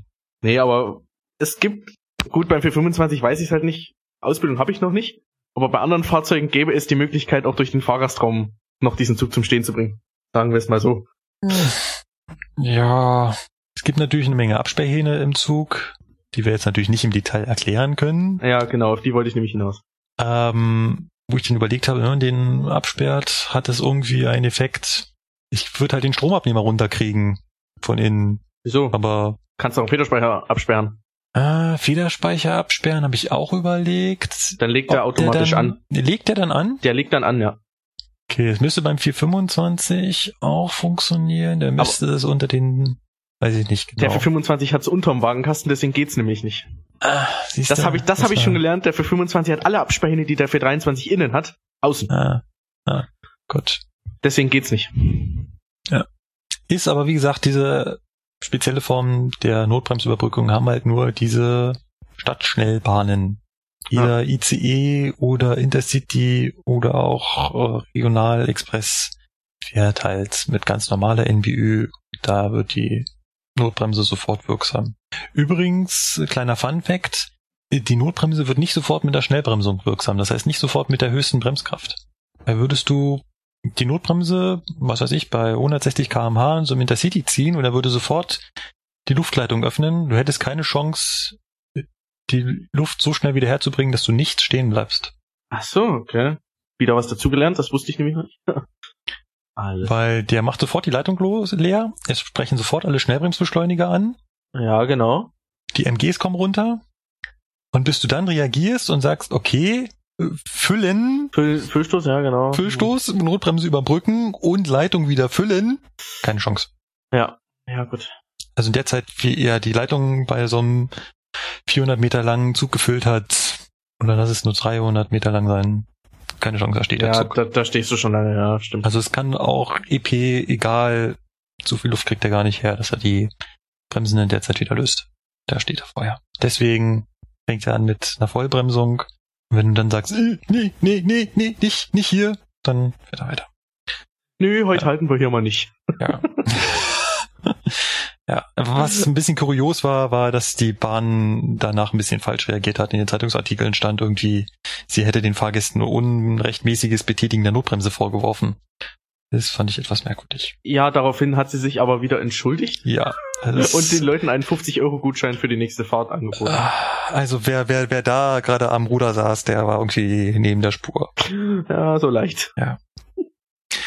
Der Fall, so mysteriös er auch wirkt, für mich ist es relativ offensichtlich, was da passiert ist. Das kann natürlich alles ganz anders gewesen sein. Wir stecken nicht drin, wir haben auch die Daten nicht und wir haben den Zug nicht und wir wissen nicht, was auf den äh, Datenspeichern steht. Aber so von der Ferne macht das Szenario, dass er vielleicht nicht ohnmächtig geworden ist, sondern vielleicht eingeschlafen ist, im Schlaf weiterhin die Siefertaste betätigt hat und einfach zwei, drei Stationen später wieder aufgewacht ist und den Zug angehalten hat. Für mich mehr Sinn. Vielleicht. Pure Spekulation. Vielleicht war es auch alles ganz anders. Ja, Markus. Danke für diese ausführliche Erklärung. Jetzt nochmal als Endfazit. Kommen wir nun zu einem anderen, jetzt gerade doch recht aktuellen Thema. Wir haben ja jetzt Herbst. Ja, willst du sagen, Alpstein eher ist mal aktuell? Was? Wie? Das heißt, wir unterhalten uns nicht über Sachen, die schon vor Monaten passiert sind. naja, gerade eben haben wir uns über eine Sache unterhalten, die vor einem Monat passiert ist. Ähm, naja. Auf jeden Fall haben wir Herbst. Und der Herbst bringt doch so für den Bahnbetrieb einige Schwierigkeiten mit sich. Ja, es ist grausam. Ich bin zufrieden, dass ich jetzt erstmal zwei Wochen Urlaub habe und so damit hoffentlich den größten Teil des Herbstes überspringe. so, doch so schlimm. Es macht einfach keinen Spaß. Nee, es ist, ja. ja ich weiß ja nicht, ob du da schon mal Erfahrungen gemacht hast, aber. Mm, ich werde es auch am Montag, glaube ich, wieder testen. Ja. Man mag das ja, glaube ich, als Fahrgast oder Bahnfan oder so überhaupt nicht nachvollziehen können, wie rutschig so eine Schiene sein kann. Ja, das stimmt. Und gerade im Herbst ist es, da kommen so mehrere Faktoren. Zum einen Blätter. Mhm, ja. Also Blätter sind ja scheinbar harmlos, aber wenn du Blätter glatt quetschst und da den letzten Saft rausdrückst, dann wird das richtig glitschig. Ja, gut, was aber zu diesen Blättern auch noch schlimm ist, ist, wenn dann der Regen kommt und die Blätter halt wirklich. Ah, und im Herbst regnet es ein bisschen öfter, ja. Ja, das, äh, hat so manchmal ja den Anschein. Und dann fangen die Leute an zu heizen. Und dann kommt aus den Schornsteinen Ruß und Öl. Ah, oh ja, jetzt kommen wieder die schönen Faktoren er aus der 418. Alles schön auf die Schiene. Aus der 418, was bewirkt schlüpfrige Schienen? Du, du nee, nee, ja, äh, äh, ich wollte gerade sagen, in deinem Alter. Äh, während der Ausbildung habe ich mir auch so gedacht, der steht da einfach nur. Aha. Mh, bis man alles mal aus, bis man alles austestet, ne? Passiert auch wirklich. ja. Also ich habe es einmal als S-Bahn gehabt im Herbst, dass ich Grafing Stadt angebremst habe. Also ich kam von Grafing Bahnhof, wollte nach Grafing Stadt rüber, da fährst du ja relativ langsam. Ja, genau. Äh, dann wollte ich halt diese 30 kmh da anbremsen. Ja. Keine Bremswirkung. Null. Was? What? Null. Okay. Du fängst also langsam an zu bremsen, es kommt nichts, bremst ein bisschen mehr, und dann realisierst du so, nichts. Gar nichts. Er bremst nicht. Klasse. Was machst du? Durchziehen, sanden, alles, was du hast, an Ankern werfen. Richtig. Also scheiß drauf, ob das jetzt unbedingt nötig wäre oder nicht. Du kriegst in dem Moment ja auch Panik. So ein Ja. Stückchen zumindest. Wie, er bremst nicht? Ich glaube, ich würde den Verbremsschalter rausreißen. Und ähm, ja, äh, sobald, also bei der S-Bahn ist es ja so, die wurde ja auch nachgerüstet, ja, ganz viele Sandanlagen, wenn du da schnell bremst und sandest, dann schmeißt er ganz viele Sand auf die Schiene mhm. und Sand ist so der Stichpunkt, äh, der Stichwort, der macht die Schiene wieder griffig, dann hat er auch gebremst. Die sind dann also ohne Probleme weitergefahren. Und ich hatte einmal mit dem 440, das war letztes Jahr, ähm, da kam ich von Treuchtlingen, bin nach Donauwörth gefahren, habe den Donauwörth halt schon rechtzeitig angebremst, weil ich gemerkt habe, also da geht's ja auch ein bisschen bergab, Mhm. kommst du quasi den Berg runter Ja, das kenne ich auch Und- noch aus der 440 Ausbildung. und es war auch ähm, so ein bisschen stürmisch, hat aber auch leicht geschneit und ich habe gedacht, das wird bestimmt ein bisschen rutschig sein. Es war nicht ein bisschen rutschig, äh, rutschig. Es war Ganz, ganz, ganz, ganz viel rutschig. ganz, ganz, ganz, ganz, also er hat nicht, er wollte nicht. Klasse. Und- Beim 40 habe ich ja glücklicherweise so, da habe ich ja Anker, die ich werfen kann in Mhm. Form von MG-Bremsen und die haben dann auch gebremst. Aber also da hatte ich auch noch, da hatte ich auch noch so viel ähm, Zeit und weil ich habe relativ früh angefangen, da habe ich auch Sand geschmissen und vergessen. Hat, hat nicht geholfen. Hat nur mit Anker gew gewirkt. Okay. Da habe ich mir gesagt, wie fahren ihr bitteschön Güterzüge runter? Da hätte ich echt Respekt vor den Lokführern, die über solche Strecken äh, riesige Tonnen, tausende Tonnen schwere Güterzüge fahren und da nicht ständig irgendwo rüberrutschen. Also, es ist äh, im Herbst glatt. Weil halt so viele Faktoren da zusammenkommen. Es kommen die Blätter von oben, es wird angefangen zu heizen, sich dann der ganze Ruß äh, auch auf den Schienen niederlegt. Und da entsteht so eine glitschige Masse drauf, die sieht man nicht, aber wenn man drüber fährt, spürt man es halt. Das merkt man, ja. Ja. Und dann, und dann, wenn es auch noch, das merkst du richtig, auch in der Richtlinie steht ja Regen nach längerer Trockenheit. Ja. Und auch wenn es, und das merkst du wirklich, wenn es länger trocken ist und es nieselt nur oder sowas, ne? Reicht. Wenn es seit Stunden schüttet, da ist die Schiene manchmal, hast du mehr Haftwerte, als wenn sie trocken ist. Ja. also richtig schön sauber gewaschen ist. Aber wenn es gerade anfängt und es war vorher trocken und dann hat sich da so ein Staub niedergelegt, jetzt kommt zu dem Staub so ein paar Wassertropfen, du entwickelst Schlamm, schleimig. Mhm. Aber es ist ja nicht nur die rutschige Schiene. Im Herbst kommt auch noch Nebel dazu. Ah. Und im Nebel fahren ist echt grausam. Ich hab's Also, leider ich- noch nicht gemacht. Wir haben ja, äh, wir sind ja ein super sicheres System bei der Bahn. Ja. Sage ich ja dazu. Wir haben einen Vorsignalabstand. Wenn ich das Vorsignal sehe und bremse, das reicht zum Anhalten. Also das reicht auf jeden Fall, ja, es reicht zum Anhalten, aber es reicht zum Anhalten vor dem Gefahrenpunkt. Es ist ja dann so, also, ne, das heißt dann nicht, dass ich unbedingt noch vor dem heilzeigenden Signal zum Stehen kommen würde. Mhm.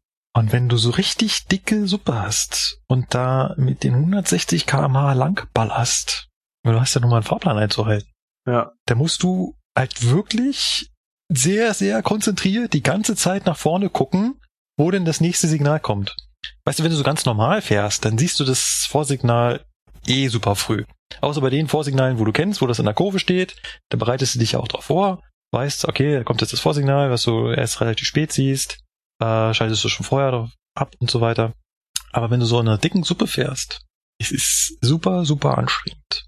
Weil du halt die ganze Zeit ganz, ganz konzentriert konzentriert vorne rausschauen musst, weil halt einfach dein Reaktionsabstand äh, ganz weit runtergeschmolzen ist. Also wenn du dann wirklich Sichtweiten hast von 70 Meter und weniger, dann musst du quasi in dem Moment, wo du das Halterwarten siehst, musst du schon durchziehen. Was bin ich froh, dass wir nur 140 fahren. Ja, die, die, die die Bremskräfte der Fahrzeuge sind ja immer dementsprechend äh, angepasst. Also Ja. im Prinzip wäre bei euch die 140 unsere 160. Aha. Da beneide ich dann doch die Fernverkehrslokführer, die ihre LZB 10 Kilometer weit sehen können. Und dann wissen, ja, in den nächsten 9900 Metern kommt nichts. Hebel nach Mhm. vorne. Mhm. Und äh, wir müssen halt die ganze Zeit relativ gut hingucken. Und bei Nebel hast du natürlich wieder den Effekt, dass diese kleinen Wassertröpfchen auf der Schiene zusammen mit dem Staub und Ruß wieder glitschig, nass. Man mag das kaum glauben, dass der Herbst schlimmer ist als der Winter. Bei Schnee auf der Schiene ist sowas von harmlos. Da fährt dann der erste Radsatz drüber, dann ist der Schnee weg, dann ist die Schiene nur noch nass. Hm. Ja, nasse Schiene ist halb so wild. Das hatte ich leider noch nicht. Und vor allem der Winter ist auch berechenbarer. Also dann ist halt die ganze Schiene nass. Ist ja in Ordnung. Aber wenn Herbst, dann liegen halt da ein paar Blätter und da nicht. Bei der S-Bahn, da konnte ich schon die Abschnitte sagen. Wenn daneben ein paar, die kanntest du schon.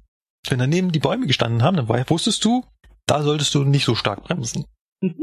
Yep. Oder es gibt bestimmte Kurven, da müssen genau daneben Häuser mit alter Ölheizung oder so stehen. Da wusstest du schon, entweder vorher oder dahinter bremsen, weil da, genau da kannst du es vergessen. Was ich auch problematisch finde, ist immer, wenn es regnet und du fährst in die Stammstrecke ein. Jeder Zug tropft und macht die, die kompletten Ja. Schienen nass und Ja. die ganze Stammstrecke ist ein reines, eine reine Rutschpartie ist das. Ja, aber das da in der Stammstrecke scheint sich der Staub auch noch viel konzentrierter auf den Schienen zu sammeln, glaube ich. Ja, die, gerade jetzt, weil sie wieder bauen, Und dann Und- wird die auch nie sauber gespült, weil es regnet da drin ja nie. ja, und die flexen und die, die schweißen viel und mh, Mhm. Glaube ich, glaube ich. jetzt tun sie die Schienen gerade wieder schleifen. Ach, echt. Dann klingt's ja wieder super. Ja, klingt wie, klingt wie, als ob du mit einem 420 durchfährst. Machen wir ja jetzt auch öfters mal zwischendurch. Man merkt es auch als Fahrgast. Also ich bin neulich ICE gefahren nach Berlin und wieder zurück. Und je nach Fahrweise des Lokführers merkt man es mal mehr und mal weniger. Und der Kollege war halt, glaube ich, mehr so einer, Hebel nach vorne, lass das Fahrzeug arbeiten. Und da hat man es dem 411 schon gut angemerkt, dass er zu kämpfen hatte. Aber natürlich nicht vergleichbar wie mit einem 423. Wenn du da den Hebel nach vorne legst und es ist rutschig, dann, und selbst das machen Kollegen. Wenn man da manchmal so drin sitzt, der ein bisschen rutschiger ist, ich habe ja da keinen, keine Gnade. Ja, und die hören auch nicht auf mit dieser vollen Leistung. Nein. Ja. Und, und dann, du hörst es immer, und wenn du gerade unterm ersten Drehgestell sitzt, dieser Sand, der dann so dazukommt, so. Was wurden euch, eigentlich erzählt? Oder ich weiß nicht, wurde euch was erzählt zum Beschleunigungssand? Also offiziell von den Ausbildern nein. So beim Fahren unter Überwachung hörst du immer unterschiedliches. Also kann man das überhaupt, ja, ja, doch, kann man ja schon sagen. Ähm, eigentlich sanden ja schon gar nicht. Wenn du schleuderst, sollst du ja, du sollst ja nicht in den schleudernden Radsatz Oh, reinsanden. warum nicht? Naja, allein schon deswegen, weil das Rad dann auf einmal Grip bekommt und dann wieder schleunigst zupackt Ja? Und sich das Rad dann durch diesen Sand so ein bisschen wie abschleifen tut. Nee, Doch? Schwachsinn. Nein, doch. Dadurch entstehen Flachstellen. So. Quatsch.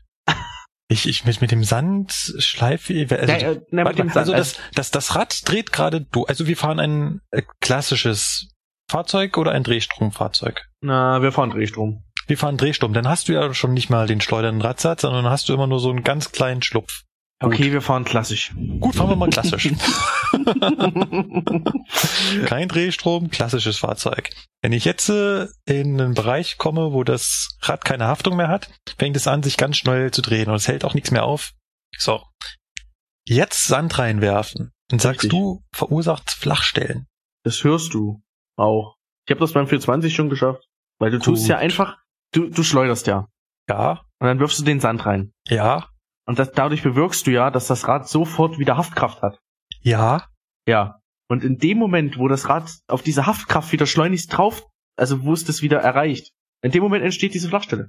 Aber es dreht sich ja weiterhin. Ist ja nicht so, dass es stehen bleibt. Es dreht sich ja immer noch mindestens genauso schnell, wie die Schiene Es- sich fortbewegt. Aber vorher dreht es sich ja durchaus schneller, wenn es schleudert. Ja, ja, klar. Genau. Und du nimmst ja diesem Kraft dadurch diese Energie dann. Ja, Auch mit teilweise und dadurch ein bisschen entsteht eine weg. Flachstelle. Ja. Ich hab's beim 420 schon geschafft, wo der Kollege in Parsing dann zu mir gesagt hat, hm, hört sich fast an wie eine Dampflok. Äh, Und das kam durch Sanden. ja, also, denke ich mal. Aha. Es ist gut möglich. Also in den schleudernden Radsatz nicht sanden zu sollen, nicht sanden zu dürfen und nicht zu sollen, kenne ich eigentlich aus einem ganz anderen Grund. Und ich finde auch viel, viel nachvollziehbarer. Jetzt kommst du. Ähm, klassische Lok hat ja nicht, wie unsere 423, 440, die Fahrmotoren unten direkt am Radsatz, sondern oben im Lokaufbau, also im Lokkasten. Ja, Und okay. Dazwischen ist quasi ein Gestänge, relativ lang. Und das ist jetzt nicht ganz so wuchtig ausgelegt. Und wenn sich jetzt das Rad ganz schnell dreht, dadurch, dass wir gerade schleudern, und dann hältst du äh, das Rad ruckartig durch den Sand fest, aber der Motor mit allen Samt oben dreht sich noch genauso schnell, dann hast du eine wahnsinnige Last auf diesem Gestänge. Die Wahrscheinlichkeit, dass es dann einfach nachgibt, ist relativ groß. Deswegen ja. soll man nicht in den Schleudern Radsatz an. Bei Drehstromfahrzeugen ist das relativ, naja, nicht ganz so. Sag, sag jetzt nicht egal. ich will mich nicht ganz so weit aus dem Fenster legen, weil wenn, wenn man, wenn man dir erzählt hat, dass dadurch Flachstellen entstehen, okay, ich kann es nicht nachvollziehen, aber ich lasse mich da gerne eines Besseren belehren. Ich habe es ja, noch nicht so ganz verstanden. Man, so hat man das uns in unserer Aus Fahrzeugausbildung beigebracht. Patrick, äh, hat man dir da auch oder? Also man hat mir gesagt, ich soll ins ähm, schleudernde Rad nicht sagen. Aber warum? Wieso, weshalb? Aber Drehstromfahrzeuge schleudern ja bekanntlich nicht. Genau. Deswegen. ja. Ja. Und ähm, aber ansonsten, wo, wo das herkommt, warum bei, das nicht darf?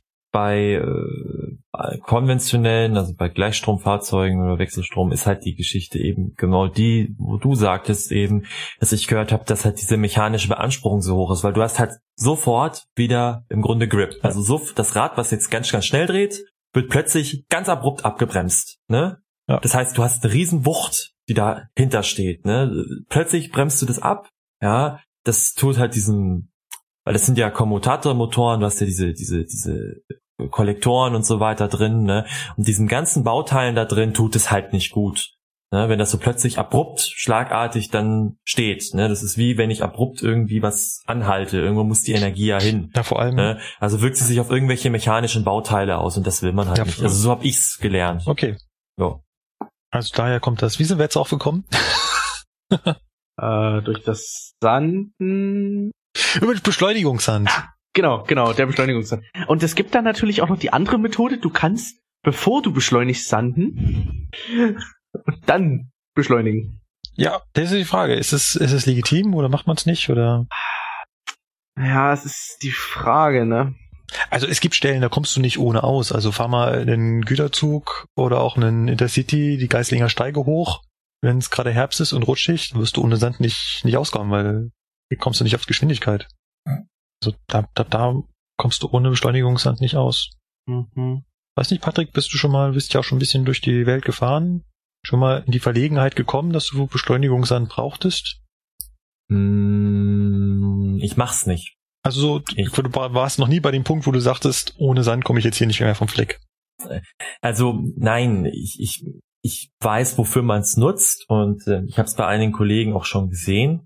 Ähm, ich ich mache es halt nicht, weil die zumindest die modernen Züge, die Drehstromzüge in der Regel sollen sie ja eigentlich intelligente Regelungssysteme haben, die das ja eben im Grunde genommen machen sollen. Also die sollen im Grunde die Zugkraft an die Fahrmotoren entsprechend so regeln können, dass du immer das Maximale an Drehmoment auf die Schiene bringen kannst. Oh, ich kann ja mit Sand äh, die Reibung, den Reibwert noch deutlich verbessern. Noch mehr Selbstverständlich. Leistung draufbringen. Das äh, machen auch ja. einige. Aber ich habe für mich festgestellt, bei vielen Leuten, wo ich das sehe, wo die das machen, ist, der Effekt ist letztendlich meistens sehr gering, zumindest für mich gefühlt. Äh, man kann es auch machen, weil du hast natürlich dann doch deutlich mehr Beschleunigung und so weiter und so fort. Aber dann brauchst du, dann musst du es längerfristig machen. Also dann reicht es auch nicht, ich drück mal kurz den Sandtaster und dann ist alles gut, sondern dann musst du halt mal gleich über fünf oder zehn Kilometer da die Schienen polieren. Hat ja? natürlich auch immer. Also da machst da gibt es dann die berühmte Variante, man nimmt den Stift, klemmt den oh, dann grausam. den Sandtaster Ach. ein und dann fährst du mit Dauersanden über zehn Kilometer äh, ja, dann hast du wirklich so einen Effekt, weil dann hast du nämlich deinen Beschleunigungsvorgang natürlich entsprechend verkleinert und dann bist du auch schneller. Ähm, aber ich, ich, ich finde das, äh, ja. Problematisch daran ist halt immer am Beschleunigungssand ist, dass man den Sand, den man womöglich dann für eine Gefahrenbremsung braucht, nicht mehr hat. Yep. Und dass man dem Kollegen, der die Gefahrenbremsung dann braucht und den Sand dafür braucht, dem den Sand genommen hat. und es gibt auch es ist auch, es ist auch sehr, sehr unterschiedlich, je nach Lok, muss ich dir ehrlich sagen. Zum Beispiel äh, habe ich die Erfahrung gemacht, oder es ist grundsätzlich so, äh, klotzgebremste Loks, also 120 oder auch die 363 der Deckel, die sind, äh, was sowas angeht, da, da hast du diese Probleme nicht so, schlicht und einfach, weil die Radflächen durch die Klotzbremsen äh, rauer sind. Ja, geputzt werden und rauer ja. sind. Das ist richtig. Genau äh, währenddessen bei ähm, der 101 zum Beispiel, da hast du das Problem schon eher, weil sie auch nicht unbedingt die beste Art der äh, Traktionssteuerung hat, also in Form von der äh, Steuerung der Fahrmotoren, dass die, dass die Antriebsleistung entsprechend äh, verteilt Aber die wird. hat doch also, den es soll Superschlumpf. bei Loks, sie, die hat den Superschlumpf, ja. Die- Sie hat den Superschlumpf, ja, weil man hat ja, es gibt ja diese Feststellung, dass am besten im Grunde genommen die Traktion ist, wenn man nicht den Punkt erwischt, wo äh, das, wo man genau dieses Gleichgewicht hat zwischen zwischen Haftkraft und dass es dann so eine, einen kleinen Ticken darüber Ja. geht. Also im Grunde genommen, dass die Räder so ein ganz ganz leicht schneller sind, also ganz leicht durchrutschen, so ganz leicht nur. Ja, das nennt man dann Superschlupf. Und das hat ja die 101, diese Superschlupfregelung. Ja. Wenn, wenn sie da mal reinkommt, das dauert ja einen Moment, bis sie es macht. Hat mir bei Fahnenüberwachung dann, den Lokführer gezeigt, ich bin da irgendwie nicht vorangekommen mit meinem City. Ich wollte 200 fahren und es ging nicht und es ging nicht. Und der Lokführer meinte, und sagt mal, willst du nicht schneller fahren? Ja, doch schon, aber es Ja. geht halt nicht. Und dann greift er halt drüber, schmeißt den Hebel nach vorne und sagt, Genau. jetzt sieh mal zu, was die Lok macht. Ja, Genau, genau. Und es hat nicht lange gedauert, da kam so richtig Beschleunigung auf, weil dann halt ihm dieser Superstupf gegriffen Also, hat. Das, das ist auch bei der 101 total faszinierend, weil die, die fährt und fährt und fährt, dann nimmt sie die Zugkraft komplett weg, komplett fast, und dann baut sie wieder auf. Und dann kommt sie in diesen Superschlupf. Aber, ist auch bei der Taurus so, du musst den Hebel dafür ganz nach vorne liegen lassen, sonst machen sie das nicht. Mhm. Und bei der, bei der Taurus funktioniert das halt, weil sie noch besser die Antriebe verteilen kann, wohl sehr viel besser als bei der 101. Mir hat das auch ein Ausbilder mal gezeigt. Es war äh, herrlich, aber es ist halt auch zum Fahren, wenn du wirklich in diesem Superschlupf bist, es ist grausam, weil es, es rüttelt alles so ein bisschen. Es ist, Okay. ähm, man kann es nicht beschreiben. Es ist so, ich finde es ein bisschen ein komisches Gefühl, weil du merkst es schon, dass das halt nicht ganz so. Du merkst halt schon, dass die Lok immer so ein bisschen leicht rutscht. Ne, so kann das gar nicht beschreiben. Es ist ein bisschen anders. War witzig auf jeden Fall damals, wo mir das gezeigt hat. Und deswegen eigentlich geht das schon. Braucht man keinen Sand für unbedingt. Noch ein abschließender Funfact zum Thema Herbst. 245 ist bei uns ja relativ neu. Früher sind wir ja mit 218 gefahren. Und die 218, die hat nicht geschleudert. Die 245 ist ein Drehstromlok, der Seite zumindestens. Die, ja, tendiert halt zum, zum Schleudern. Nein, nein, nein, Drehstromlok sch- schleudern Ja, nicht. Genau, das zum- das, hat, das hatten wir gerade eben. Sie, sie tendiert zum zum. Schlupfen. Genau. ähm, der Punkt ist aber, die 218 hat das nicht gemacht. Wisst ihr, warum die 218 nur sehr, sehr, sehr schwer zum Schleudern zu bekriegen ist? Weil es eine alte und gute Lok ist? Nein. Okay, halt nicht. Also du kriegst auch ein, ich, ich, ich, ich weiß gar nicht, geht, geht das? Kann man einen Tackle zum Schleudern bringen? Das wird mich mal Das musst interessieren. du Also, also die Leistung hätte sie zum 30. Schleudern. Also nicht, dass jemand jetzt sagt, ja, die ist so schwach auf der Brust, die kommt nicht zum Schleudern.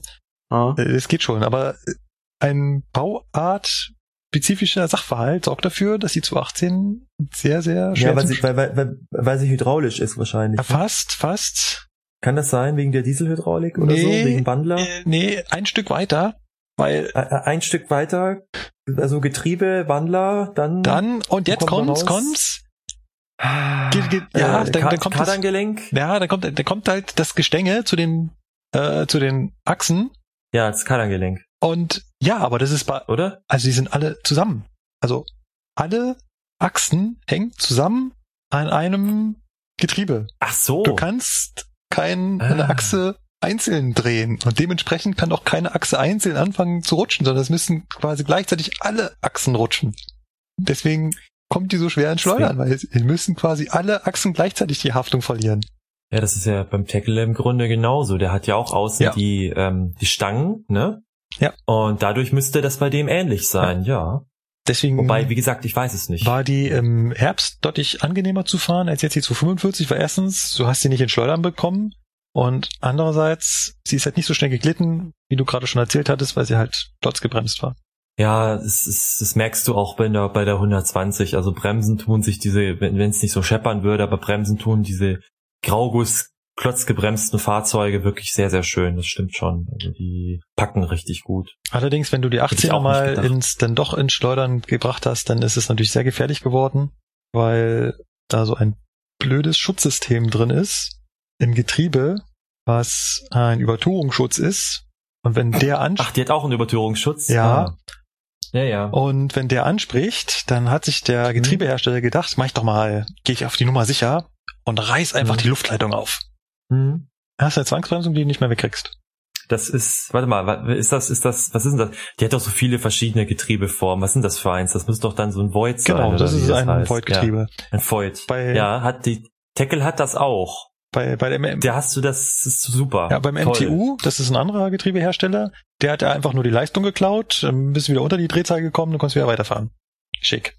Mhm. Void reißt die Leitung auf und du weißt erstmal nicht, wo es herkommt, weil wenn du da vorne drauf sitzt und der spricht an, dann ahnst du das ja quasi nicht, außer du weißt gerade, du bist gerade riesig doll geschleudert, könntest vielleicht auf die Idee kommen, aber vielleicht hat ja auch ein Fahrgast die Notbremse gezogen. Und wie wir vorhin gelernt haben, Ackermann-Ventil, du reißt die Leitung auf und pam, du stehst. Das heißt, du musst, musst dann erstmal anfangen, die gezogene Notbremse zu suchen, bevor du auf die Idee kommst. Warte mal, vielleicht ist es ja auch die Lok. Musst du dann, musst du dann bei der V, äh, bei der, bei der bei der 218 das Ganze auch mechanisch zurückstellen. Ja, du musst dann über ja. das heiße Getriebe klettern. Äh, und da hast du dann so ein Ding zum, zum rein. Genau, musst du es wieder zurückstellen. Ja. Tackle hat das genauso. Es ist äh, total klasse. Und wenn die das einmal angesprochen hat, ich habe mir sagen lassen, sie haben dann schon äh, SIS-Fahrzeug geholt, weil sie haben es nicht nicht realisiert oder nicht zurückgestellt bekommen oder also das ist dann die Gefahr, wenn sie dann noch steuert, es äh, noch arg in die Hose gehen. Also wir wurden vorgewarnt, wenn das Ding einmal raus ist, weil es passiert selten und naja, gehen halt nicht mehr rein. Und weil es so selten passiert, denkst du nicht dran, dass es das jetzt ist. Ja, das ist ja das mit diesen, mit diesen schwingenden Kugeln oder so und irgendwie dann fluppt es raus und dann musst du diese wieder zurückdrücken im Grunde dadurch, ne? Das hat mir irgendwie, irgendwann haben wir das mal, ich weiß es nicht mehr genau, wie es funktioniert. Wir haben es irgendwann, wir haben es damals besprochen und äh, ja, vor, vor, vor allem beim Tackle kann dir das ja deswegen nochmal passieren, weil da hast du ja auch, das hast du ja bei der 218 auch, da hast du ja auch einen Schnell- und einen Langsamgang. Ja. Ne? Beim Tackle hast du das ja im Grunde auch, Rangiergang und Streckengang. Da gibt's das Problem, wenn du jetzt Rangiergang fährst und du vergisst umzuschalten und du fährst mit der Hand, mit der Handbedienung, also nicht mit der Funkfernsteuerung beim Tackle. Und du kommst über diese 33 kmh, dann kann es passieren, dass dir dann der Übertürungsschutz anspricht und dann stehst du. Ah. Ja, so, und dann stehst du halt da, weil ähm, die äh, Steuerung bei, bei den bei der Funkfernsteuerung, die überwacht auf 25. Die da kann nichts passieren, einfach. Ja. Das ist die Steuer, die Steuerluft und dann kannst du erstmal nicht mehr aufschalten. Ja. Aber wenn du, wenn du mit der, mit der Handsteuerung fährst, dann hast du keine Überwachung, dann musst du es selber überwachen. Und äh, es gab schon Kollegen, denen ist das passiert. Die haben vergessen, den Streckengang zu schalten, wollten weg. Ja, und ähm, dann haben es mitten in der Ausfahrt so. gestanden und nichts ging mehr. Genau. passiert. Ja. Nun gut weil ich jetzt gerade noch mal im Überlegen bin, bei der, wie gesagt, mit dem Sand bei der 101, ich würde mich auch nie trauen, jemandem, der das macht, zu sagen, mach es nicht, weil ähm, dafür bin ich zu wenig die Lok gefahren. Ich meine, es gibt, ich glaube, dass es Situationen gibt, wo du es brauchst. Gerade wenn du jetzt an irgendwelche steilen Bahnsteige denkst, so, dann ist das schon durchaus möglich. Wie ist es, äh, Ingolstadt Nord nicht. oder sowas ist so relativ steil? Da brauchst du es wohl, ja. Da brauchst du es. Da musst Ciao. du mit dem Sand an. Ja.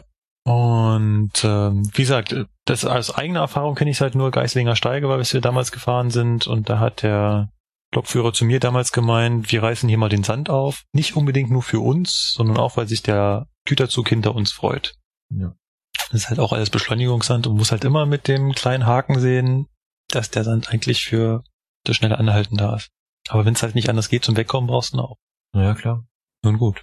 Lassen wir das Herbst Herbst sein? Lassen wir, nee, lassen wir den Herbst Herbst sein? das Herbst, ja. Kommen wir zur Zeitumstellung. Ja, dem allseits beliebten, immer wiederkehrenden jährlichen Thema. keiner weiß warum. Und keiner und möchte sie haben. Und keiner möchte sie haben, aber wir haben es trotzdem. Ach, ja. das haben wir bei allen anderen Themen auch. Ah. Vorratsdatenspeicherung, keiner will's haben, trotzdem haben wir sie. Was haben wir noch? Netzneutralität, keiner will dieses komische Abkommen da haben. Haben du was trotzdem. Aber wir haben sie trotzdem. Können wir bei TTIP weitermachen? Keiner will ja. TTIP haben. Bald ja. können wir trotzdem TTIP haben. Es ist schön. Und mit der Zeitumstellung ist es genauso. Ja. Wie habt ihr denn die Zeitumstellung äh, erlebt? Ich habe sie erlebt, indem ich geschlafen habe. Ja, du hast dich über eine Stunde länger schlafen gefreut. Ja. Patrick, du hast gearbeitet, ne? Ich habe gearbeitet, genau zusammen zur, zur, zur Zeitumstellung. Okay, also. warte mal, dann frage ich dich mal gleich, was während der Arbeit geschehen ist. Ich kann dir erzählen, was vor der Arbeit geschehen ist. Es war nämlich äußerst kompliziert. Ich musste, ich hatte also nicht Nachtschicht, ich hatte am Sonntag Frühschicht und hatte um kurz nach drei Dienstbeginn und wollte also um 2.30 Uhr oder so aufstehen. Und hab dann am Tag vorher überlebt, scheiße, wie stellst du denn jetzt eigentlich den Wecker, dass du zum richtigen 2.30 Uhr aufstehst? Wenn ich den Wecker auf 2.30 Uhr stelle, dann weckt er mich ja beim ersten Mal 2.30 Uhr. Und nicht beim zweiten Mal 2.30 Uhr. oh Gott. Coole Frage, oder? Ich habe keine Antwort gefunden. Na, stellst du die auf 3.30 Uhr rein, theoretisch. Dann ist er aber zu spät. Na, äh, er stellt sich ja, die Handys stellen sich ja alle äh, automatisch um. Ach stimmt, und dann wäre 3.30 Uhr eine halbe Stunde nach Dienstbeginn, ja. Ja. Naja. Also musst du es auf 2.30 Uhr machen. Ähm, also wenn der Hörer dafür eine gute Lösung hat, immer her damit. Meine Lösung war, ich habe mir drei Handys gestellt. Ich habe das erste Handy auf kurz nach drei gestellt. Das war mein Notfallhandy. Sprich, wenn alles schief läuft, weckt der mich zumindest so, dass ich noch äh, von mir aus im Schlafanzug rausspringen kann zur Lok. ich habe ein Handy auf 2.30 Uhr gestellt, was dann eine Stunde so früh geklingelt hat. Dann habe ich gesagt, na gut, dann drückst du halt auf einmal eine Stunde schlummern. Und ich habe ein Handy gestellt auf äh, Timer und das war wirklich das Sinnvollste. Also wenn jemand äh, das Problem mal hat, mein Tipp ist, nutzt den Timer. Also an dem Zeitpunkt, wo ihr ins Bett geht, sagt ihr einfach, meine Aufstehzeit ist mit Zeitumstellung in sechs Stunden und dann startet ihr einfach den Timer sechs Stunden. Ach, mit Zeitumstellung. Ja, ja, okay, genau. Und dann läuft der Timer ja kontinuierlich ab und weckt euch richtig. Ja. Und ich bin halt eben zur falschen Zeit aufgewacht. Mein Körper war natürlich top da, wollte jetzt aufstehen und gesagt, ja, du kannst dich jetzt aber noch mal eine Stunde hinlegen. Ja, wie jetzt hinlegen? Nee, jetzt losgehen, arbeiten, arbeiten. Ja. Wie das dann so ist, habe ich dann irgendwie eine Dreiviertelstunde wach gelegen, habe dann noch mal zehn Minuten geschlafen, um mich dann vom Wecker wecken zu lassen, festzustellen. Gut, aber die Probleme hatte Patrick nicht. Nein. Also, naja, so, nicht ganz so, aber so ähnlich. Ähm, denn ich habe ja nachts gearbeitet, zur Zeitumstellung diesmal, und ich hatte eine ganz besondere Geschichte, und zwar, wir haben ja in Hannover noch zwei Nachtzüge, die Noch? mit denen, an denen Noch? wir noch bis Ende des Jahres, denn ab Ende des Jahres gibt es das dann auch nicht Ja. mehr. Der Nachtzug von Berlin nach München wird eingestellt. Und damit entfällt natürlich auch dann das Zusammenkuppeln der Berliner und der Hamburger Zugteile in Hildesheim. Die kriegen auch einen anderen Laufweg, ne? Ja, der läuft, also der Hamburger Zugteil läuft ja dann äh, Hamburg, Lüneburg, äh, Hannover und dann fährt er über Stuttgart. Und jetzt fährt er ja nicht über Stuttgart. Ne? Der fährt dann da ganz komisch irgendwie. Ich habe es mir noch nicht genau angeguckt. Auf jeden Fall fällt's weg. Und ähm, ich habe an diesem Abend dann Rangierbegleiterschicht gehabt, weil ja, wir machen in Hannover ja alles. Und dann fährst du da so da nachts nach äh, Hildesheim. Und das erste war dann so witzig, ich habe dann mit dem, mit dem Fahrdienstleiter in Hildesheim telefoniert gehabt, wie das denn jetzt ist mit den Zügen, wann die kommen. Hat er mir so erzählt, ja, der Zug, der nach München fahren soll, der soll eine Stunde in Hildesheim warten. Nach, nach der Rangierarbeit, also mit einer Stunde Verspätung losfahren, damit er dann im Grunde genommen irgendwo zwischen Kassel und Fulda oder so wieder pünktlich ist, weil er ja dann im Grunde wieder in den Fahrplan rutschen würde. Durch die Zeitumstellung. Und genau. Und der Lokführer, der, wie habe ich das erzählt? Und der hat mich angeguckt und hat sich nur so gedacht, so, so gesagt, das kann ja wohl nicht den ihr Ernst sein. Weil, ja, das ist halt blöd, ne? Wenn du nämlich dann eine Verspätung hast und dann zum Beispiel 65 Minuten Verspätung dann hast, dann hättest du diese Stunde Zeit, die du mehr hast, ja gar nicht nutzen können, um das abzubauen. Ja. Und ähm, zwei Minuten später rief mich dann hektisch der Fahrdienstleiter aus Hildesheim wieder an und sagte mir dann so, nein, nein, es, es bleibt alles, wie es ist. Das äh, war Fehlinformation. Also hat er woanders gewartet. Also das ist ja so ein grundsätzlicher Fakt, was passiert mit den Zügen bei der Zeitumstellung. Und da gibt's ja unterschiedliche Vorgehensweisen, aber das einfach rechts an die Seite fahren und eine Stunde warten ist bei so Nachtzügen und Nacht-ICEs relativ gängig. Genau, also die meisten Züge, die warten irgendwo ab. In der Regel habe ich mir sagen lassen, wohl am nächsten, äh, am nächsten Bahnhof nach der Zeitumstellung. Wo es mehr Sinn machen würde, das zumindest bis zum nächsten planmäßigen Halt zu fahren, oder? Also bis zum nächsten planmäßigen Halt, das meinte ich damit, Ah, ja. halt Ja. Bahnhof. Bis zum nächsten Das planmäßigen sind Halt. ja, genau. Äh, Bei S-Bahnen und so macht es natürlich keinen Sinn. Die fahren dann entweder doppelt oder so. Da gibt's aber, ist je nach Netz unterschiedlich gehandhabt. Ja, also die Züge, die es exakt während der Fahrzeit betrifft, die fahren dann quasi mit Verfrühung weiter. Die bleiben jetzt, jetzt nicht im letzten Bahnsteig stehen, eine Stunde. genau. Das wäre auch ziemlich lustig bei einer S-Bahn. Und dadurch, dass wir eine Stunde zu viel haben, gibt's dann oft den Fall, dass man dann da noch extra Züge fahren lässt. Oder eben doch nicht, je nach Netz. Ja. Genau. Und bei den Nachtzügen war es jetzt halt so, der ist dann also nach Fulda gefahren und hat dann dort in Fulda die Stunde abgewartet. Da ist auch Personalwechsel. Deswegen ja. hat sich das für den angeboten. Ja. Was der Fahrdienstleiter in Hildesheim meinte, war der Zug aus München, der für mich un, um einiges interessanter war als der Zug nach München, denn der aus München ist für mich ja mein Feierabendzug. Und dieser Zug, der fährt bis Hildesheim, wo die Rangierarbeiten stattfinden und wartet dort die Stunde ab. Der Grund ist aber eigentlich ganz witzig. Steht er denn da am Bahnsteig? Genau, also er steht ja in Hildesheim im Güterbahnhof. Hildesheim hat einen Güterbahnhofsteil und einen Hauptbahnhofsteil. Ja. Und rein theoretisch ist es, müsste, würde es so sein, dass der, würde es sich anbieten, dass der Berliner Zugteil, der nämlich dann auch in Hildesheim am Hauptbahnhof noch hält, danach, dann also zum Hauptbahnhof Hildesheim vorzieht und der Hamburger Zugteil, der erst wieder in Hannover hält, von Hildesheim Güterbahnhof dann gleich nach Hannover weiterfährt. Problem ist, dass es auf der Strecke, die er dann befahren soll, nach Hannover, Streckenruhe gibt. Oh. Da ist zwischen 1 Uhr und 5 Uhr niemand. Da kann man also nicht fahren. Ja. Und jetzt ist es so, es hängt, wenn der Zug in Hildesheim ankommt, es kommt erst der Hamburger Zugteil an und dann der Berliner Zugteil. Die sind also zusammen ja gekuppelt, so nicht in der Mitte, aber ein bisschen weiter hinten. Also erst kommen die Autozugwagen, also Lok, Autozugwagen, Hamburger Zugteil, Berliner Zugteil. Ne? Und jetzt muss, musste der also deswegen notgedrungen eine Stunde in Hildesheim Güterbahnhof warten. Ich mir was Besseres vorstellen. Ja. Das weiß ich nicht, ob es in Hildesheim am Bahnsteig um die Uhrzeit überhaupt was gibt, aber dass man da zu McDonalds Nein. gehen kann? Nein. Ah. Hildesheim um vier Uhr in der Früh ist im Grunde tot. tot. Es gibt dort ein hübsches, rot beleuchtetes Gebäude. Da kann man hingehen um die Uhrzeit, da ist sicher Betrieb. Aber sonst ist da okay. leider gar nichts. Kann man in der, Stunde, in der Stunde bestimmt auch gut was mit anfangen. Das kann ich nicht bewerten. Das weiß ich nicht. Mm, wir haben es dann anders gelöst. Und zwar ähm, war es so, der äh, Berliner Lokführer, der war sehr nett, der hat zu mir dann auch gesagt, okay, also ich habe ihn darum gebeten, dass er doch dann eine Stunde früher wieder da ist.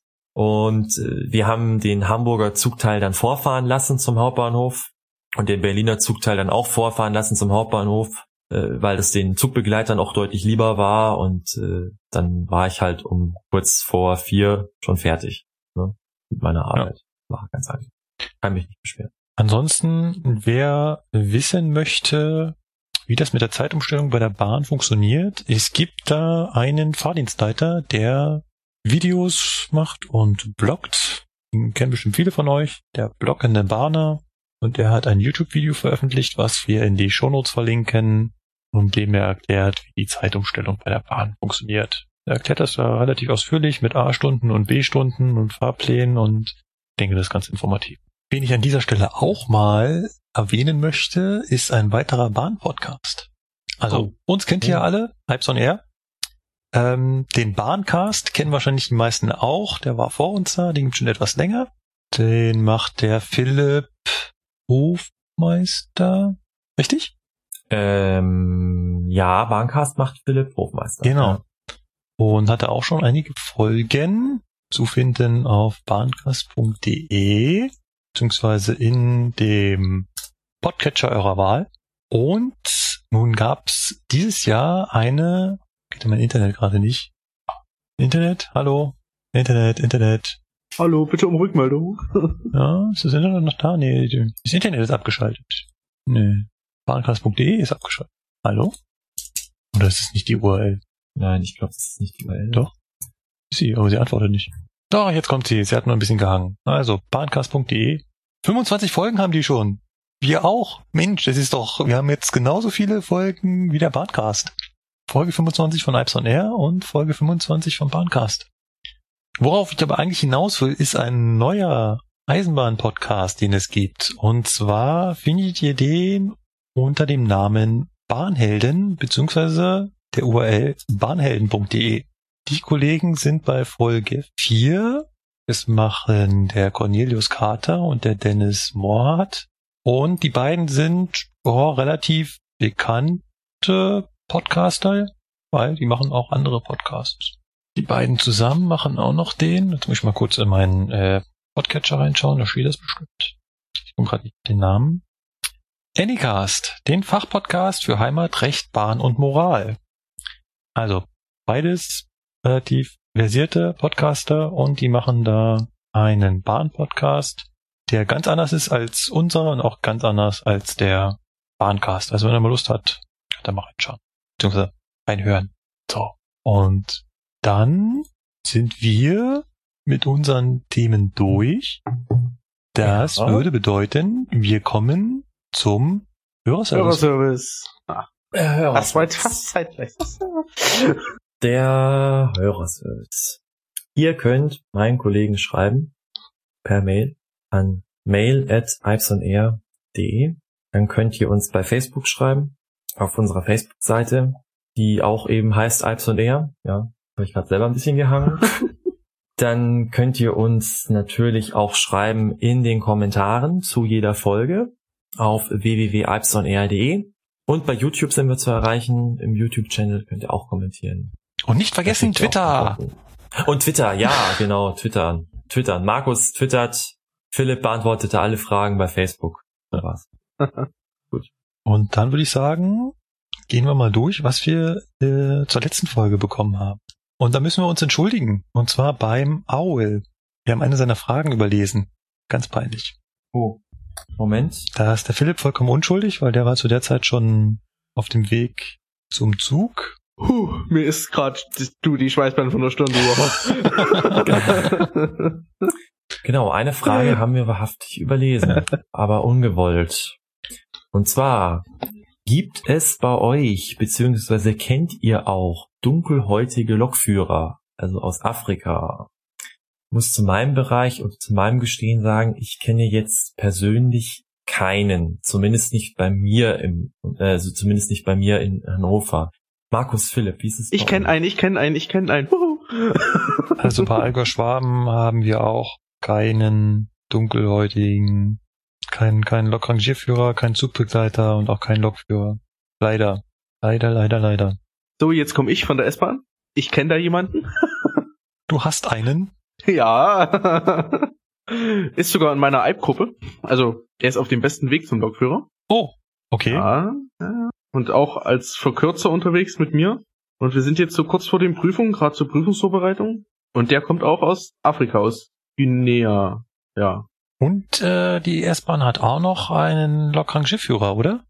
Einen ja, ja, ja, ja, ich weiß aber den Namen nicht. Ähm, Coco. Ich, ich ja, habe ja, ich hab genau. auch gerade überlegt, ob es Coco, Coco ist. Ist es Coco? Ja, okay, dann ist, ist es Coco. Dann ist ja. es Coco. Coco. Der hat's auch schon zur Bekanntheit gebracht, ja. Wie gesagt, ich hatte gerade überlegt, aber okay. Wie gesagt, die Menschen sind meistens, also ohne jetzt Vorurteile zu haben, aber ich finde die äh, Schwarzen meist äußerst sympathisch. Ja, das stimmt, definitiv. Also mit denen ich zusammenarbeiten durfte auch schon, das war immer sehr nett. Gibt es positiven Rassismus? Äh, na, jetzt müsste man doch. überlegen. Eigentlich, eigentlich ja, ja schon, doch, ne? Doch. Also. Da, da, da, da, da könnte ich jetzt, ne, da könnte man jetzt eine eigene Folge drüber machen über positiven Rassismus. Da könnte ich ein paar Dinge erzählen, aber das mache ich jetzt nicht. Das würde hier ausschweifen. Ja. ja. So, dann haben wir allerdings noch mehr Ach, ja. Zuschrift. Und zwar nochmal vom Martin. Ja. Diesmal nicht ganz so rekordverdächtig lang, obwohl unsere Folge natürlich die letzte schon ziemlich hammermäßig lang war. Da muss ich kurz aufklären. Nein, Martin, deine E-Mail ist nicht im Spamfilter bei uns gelandet. Mein Kommentar in der letzten Folge zu Du hast uns nicht geantwortet bezog sich nur auf die Aussage, du hast nicht reagiert, ob wir deine E-Mail veröffentlichen dürfen oder nicht. Das haben wir jetzt mal richtig gestellt. Du hast auch und äh, die Folge einen super langen Kommentar geschrieben, wo du im Prinzip alles das, was du uns erzählt hast, nochmal öffentlich gemacht hast, was ich richtig, richtig toll fand. Und dann schreibt er noch was zu Zwangsbremsung. Das hatten wir auch in der letzten Folge, wie sich Zwangsbremsungen anfühlen. Philipp, du hast ja nicht darauf antworten können. Ja. Wir hatten in der letzten Folge die Frage, wie sich Zwangsbremsungen anfühlen. Beschissen. Oh, Total beschissen. Ich, ich fühle mich bei einer Zwangsbremsung persönlich echt schlecht. ja. Es ist, es ist, es ist äh, schlimm. Ja. Ich lache zwar darüber, aber innerlich könnte ich weinen. Weil dann stehst du wieder, musst du wieder den Fahrdienstleiter anrufen und oh, oh. und das und das Schlimme ist, wenn das mitten am Bahnsteig passiert. So ist es mir mal passiert, Einfahrt neu fahren, KS2 gehabt, also halt erwarten für das Ausfahrsignal. Ich habe auch wachsam gedrückt, ich habe nur das Bremsen vergessen. Hm. Und mit, ich glaube 90 hatte ich noch eine, habe ich die Zwangsbremsung kassiert. Und dann stehst du da in der Mitte vom Bahnsteig und dann steht der Kollege auch noch da zum Aushängen. Hm. Hm. Dann musst du ja den Hm. Fahrdienstleiter doppelt anrufen, also eigentlich für die Zwangsbremsung und dann, dass du vorziehen darfst, weil du im Mhm. Bahnhof bist. Mm. Mhm. oh, hab ich mich geschämt, ey. Oh. Glaube ich. Also gerade am Bahnsteig, wenn die Leute noch zugucken oder wenn es auch noch die Kollegen sehen. Apropos Kollegen sehen, ich habe neulich in Oberhausen gestanden und so ein bisschen länger und dann kam so links neben mir ein ICE vorbeigeschossen. Der scheint aber stark zu bremsen. Hm, der bremst aber ziemlich stark. Oh, das ist eine Zwangsbremsung. Ist schon beeindruckend, wenn so ein ICE so eine Zwangsbremsung hat. Das ist, äh, da bewegt sich was. Da sieht man so richtig, wie sich der Wagenkasten zu den Drehgestellen verschiebt. Was? Naja. Weil das ist eine wahnsinnige Wucht, die dahinter Ne, steckt. ne, die ganzen, die Magnetschienenbremse Die oder waren schon wenn, oben, habe ich drauf geachtet? Die waren schon oben, weil ja 50 km/h gehen hier wieder hoch. die waren schon oben, okay. Die waren schon wieder oben, weil wenn der mit MG stehen bleiben würde, dann ne, würden ja die Fahrgäste vorne an der Lokführerscheibe kleben. Also der 612 macht das. Und ähm, ne, der, der hebt die wieder und die waren halt schon wieder oben, weil ich genau hingeguckt hatte und war schon, war schon toll. Ja, aber so ein bisschen darüber gelacht. Also wie gesagt, das passiert, ähm, ist Martin auch nochmal drauf eingegangen, dass ihm das auch ab und zu mal schon passiert ist, der Zwangsbremsung. Dann hat er noch äh, eine Kleinigkeit noch zum Bahnarzt, auch darüber hatten wir uns unterhalten. Wenn er sich nicht täuscht, zielt die oberste Reihe in den Sehtestgeräten, äh, andersrum, zielt die unterste Reihe in den Sehtestgeräten auf ein Visus, oh, was ist denn ein Visus? Ein Visus von 1,25 oder sogar 1,5. Und die äh, Vorschrift für den Lokführer verlangt nur 1,0. Wobei das schlechtere Auge sogar nur 0,5 haben muss. Weiß ich auch nicht. Also wenn man bei der Untersuchung die untere Reihe erkennen soll, ist das sozusagen ein Zuckerl. Also haben wir letztes Mal festgestellt, Philipp hat auch die unterste Leiste vorgelesen und das war quasi nicht notwendig, notwendig nicht nötig. Nicht notwendig. Bum, bum, bum, bum, bum. Und er fragt, ganz wichtig, zum Schluss, was ist eigentlich ein Tackle? Herr Patrick Ja. erzählt immer von Tackle und er weiß nicht, was ein Tackle ist. Patrick, was ist ein Tackle? Ja, ein Tackle. Ein Tackle ist ähm, eine Bezeichnung für einen Dackel. In der Jägersprache wird ein Dackel auch Tackle genannt. Und hier im norddeutschen Raum zumindest werden die Baureihen 362, 363, also diese kleinen Rangierloks, die ich eben fahre, auch Tackle genannt aus diesem Grund. Also im Prinzip Dackel. Im Grunde Dackel, ja, Ah, nur eben ah. aus der Jägersprache und da heißt es Tackle, deswegen Tackle. Ich weiß auch nicht, woher es kommt, aber jeder am Pferdeturm sagt Tackle dazu. Äh, Manche, ich kenne es, andere sagen Stangenbärter. Ich habe auch schon Dreibein gehört. Das ist eigentlich so das, was man im süddeutschen Raum kennt. Aber in Norddeutschland, wenn du einen Lokführer sagst, du tackelst, dann weiß der, was du machst. Dann sagt jeder, ja, ich habe auch getackelt, zehn Jahre, ich kenne das mit der 360 rumfahren und das war ja so schön, erzählen sie dir alle. Also, ja, genau, das zum Begriff. Ah. Deswegen Tackle, deswegen sage ich immer Tackle. Okay. Du tackelst also. Ich tackle, genau, so sagt man das auch. äh, Wir tackeln. klingt ja lustig. Ja. Was auch lustig ist, ist unsere Diskussion über die Scharko-Höhe. Die nächsten zwei Zuschriften betreffen wieder das Thema. Patrick, da hast du ganz schön was ausgelöst, du. Ja, oh. Da hat nämlich der Philipp nochmal geschrieben, er hat jetzt angefangen nachzumessen. Scheinbar noch ein Hörer, der auch wirklich bei der Bahn arbeitet. Und zwar hat er gemessen bei 407, 411 und 415. Und er schreibt, hier waren die Scharkos, Schienenoberkante oh, 1022 oder 1032 Millimeter. Und er würde gerne noch den äh, 651 messen, ist aber noch nicht dazu gekommen. Also scheinbar alle relativ gleich hoch. Gleichzeitig haben wir dazu noch eine Zuschrift, die war privat bei mir in WhatsApp, auch ein Kollege, der unseren Podcast hört. Und er meint, genau, das war zu dem Thema, ich würde ja gerne mal einen ICE mit meinem 440 abschleppen, hat er geschrieben, ja, hat er schon gemacht. Sie haben also hier in Werk in München mit einem, wie war's, wie rum, 440 äh, ICE oder ICE 440? Genau, sie haben mit dem 440 ein 403 abgeschleppt. Und dabei mussten sie lediglich beim 440 die Luftleder, Luftfedern absperren, damit er sich noch ein bisschen absenkt und dann hat das wohl gepasst. ist genau der Punkt, dass Patrick eigentlich gesagt hat, dass beim 403 sie niedriger sind als beim 440. Hatte Patrick also recht, nachdem, weil man musste die Luftfedern leer machen, damit es passt. Wenn wir dem Kollegen da so glauben, wie er das gesagt hat. Und ansonsten sprechen wir natürlich nur von mechanisch kuppelbar, ne? Also die E-Kontakte sind immer abgesperrt. Ja. Ja.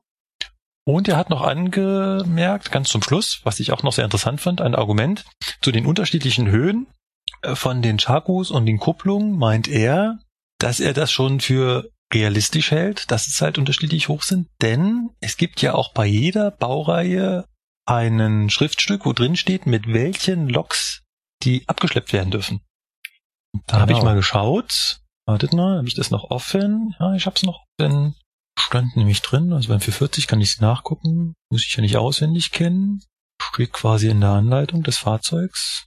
Müsste eigentlich, ja, genau. Folgende Lokomotiven sind zurzeit für das Abschleppen mit Notkupplung zugelassen. Baureihe 101, 103, 110, 111, 113, 120, 140, 145, 151, 152, 181, 215, 225, 217, 218, 232, 234, 290 und 291. Ah. Andere Lokbaureihen sind aufgrund der Bauart des Zugapparats nicht zugelassen. Hm. Auch ein Argument. Also von wegen, ich kann ja mit jeder Lok jeden Triebzug abschleppen. Wenn der jetzt da mit, äh, gibt's denn da? Äh, was kam denn nicht vor? Ähm, Taurus ist doch 189, oder? 182, 189. ja genau, 182. 182 war nicht dabei. Wenn du mit dem Taurus kommst, muss ich sagen. Nein, du nicht. Gut. Ich glaube, wir machen einen Strich unter Höhe der Kupplung. Es ist ein Thema, was wir nicht zu 100% und vollständig klären. Lassen wir es als ein Mysterium der Eisenbahn. Ein, eine, eine Anekdote, die ich vielleicht gerne noch zum Thema Kuppeln erzählen möchte, ist, zum Thema ICET 411, 415. Mir nämlich aufgefallen, ich war vor kurzem mal auf so einem Zug drauf. Da gibt es wahrhaftig die Möglichkeit, Dieselaggregat einschalten. Oh. Im Display war da drin. Okay. Und ich habe mich immer gefragt, warum. Und die Geschichte ist ganz einfach. Du kannst ein 411 oder 415, also die ICET, mit seinem Diesel-Variant, ja. also dem 605, äh, kuppeln. Ja. Das geht. Sogar elektrisch. Soll wohl funktionieren. Ach, und dann kannst du dadurch das, dieses Dieselaggregat, also den Motor dann quasi anschalten. Genau, also da steht dann Dieselmotor starten, stand da. Fand ich ganz urig und ganz komisch, warum das da in diesem Display drin stand, aber mhm. es scheint wohl deswegen da drin zu sein. Naja, witzig, was es bei der Bahn alles gibt. Definitiv. Ich weiß, was es bei uns jetzt gibt. Äh, wir haben schon wieder alles. Ne? Ja. Folge 25 ja, ist ganz, fertig. Na, nicht ganz. Nicht ganz. Äh, ich äh, habe noch was äh, zu sagen. Nein, was jetzt? Ja, doch. Doch, ich habe noch was zu sagen. Und zwar, ähm, ja, es ist jetzt schon, ich weiß nicht, wie lange machen wir jetzt Alps und Air? Ich glaube, eineinhalb Jahre. Oh ja. ja. Eineinhalb Jahre Alps und Air habe ich hinter mich gebracht und 25 Folgen gemacht und es wird vorerst meine letzte sein. Oh. Wow. Oh, das ist jetzt mal nicht abgesprochen. Das ist jetzt nee. quasi live on air die Kündigung. Äh. Ja. Ja. Hm. Es ähm, hat mir viel Spaß gemacht. Es war äh, definitiv eine Erfahrung wert. Aber ja, ich möchte mich anderen Sachen zuwenden und möchte jetzt erstmal eine Auszeit und wünsche allen unseren Hörern viel Spaß weiterhin mit Philipp und Markus. Ihr zwei werdet es super machen bin ich mir ganz sicher. Und vielleicht komme ich auch mal wieder, das weiß ich noch nicht. Aber erstmal möchte ich eine Auszeit haben. Hm. Oder nehmen wir jetzt hm. erstmal eine Auszeit. Okay. Dann lassen wir das jetzt hier mal so stehen und wirken. Ja. Äh, ja. Ich würde noch ganz kurz ankündigen, um was es dann beim nächsten Mal geht. Wir machen ja. Teil 2 der Serie, was passiert, wenn es mal nicht klappt bei der Bahn. Und zwar wollten wir uns um das Thema Befehle kümmern. Voraussichtlich dann ohne Patrick. Mal schauen, wie wir das hinkriegen. Ja, schafft er. Vielleicht finden wir ja Ersatz. Ich wünsche euch alles Gute dafür. Okay. Gut. Dann bis zur nächsten Folge. Ciao. Bis demnächst. Ciao. Tschüss.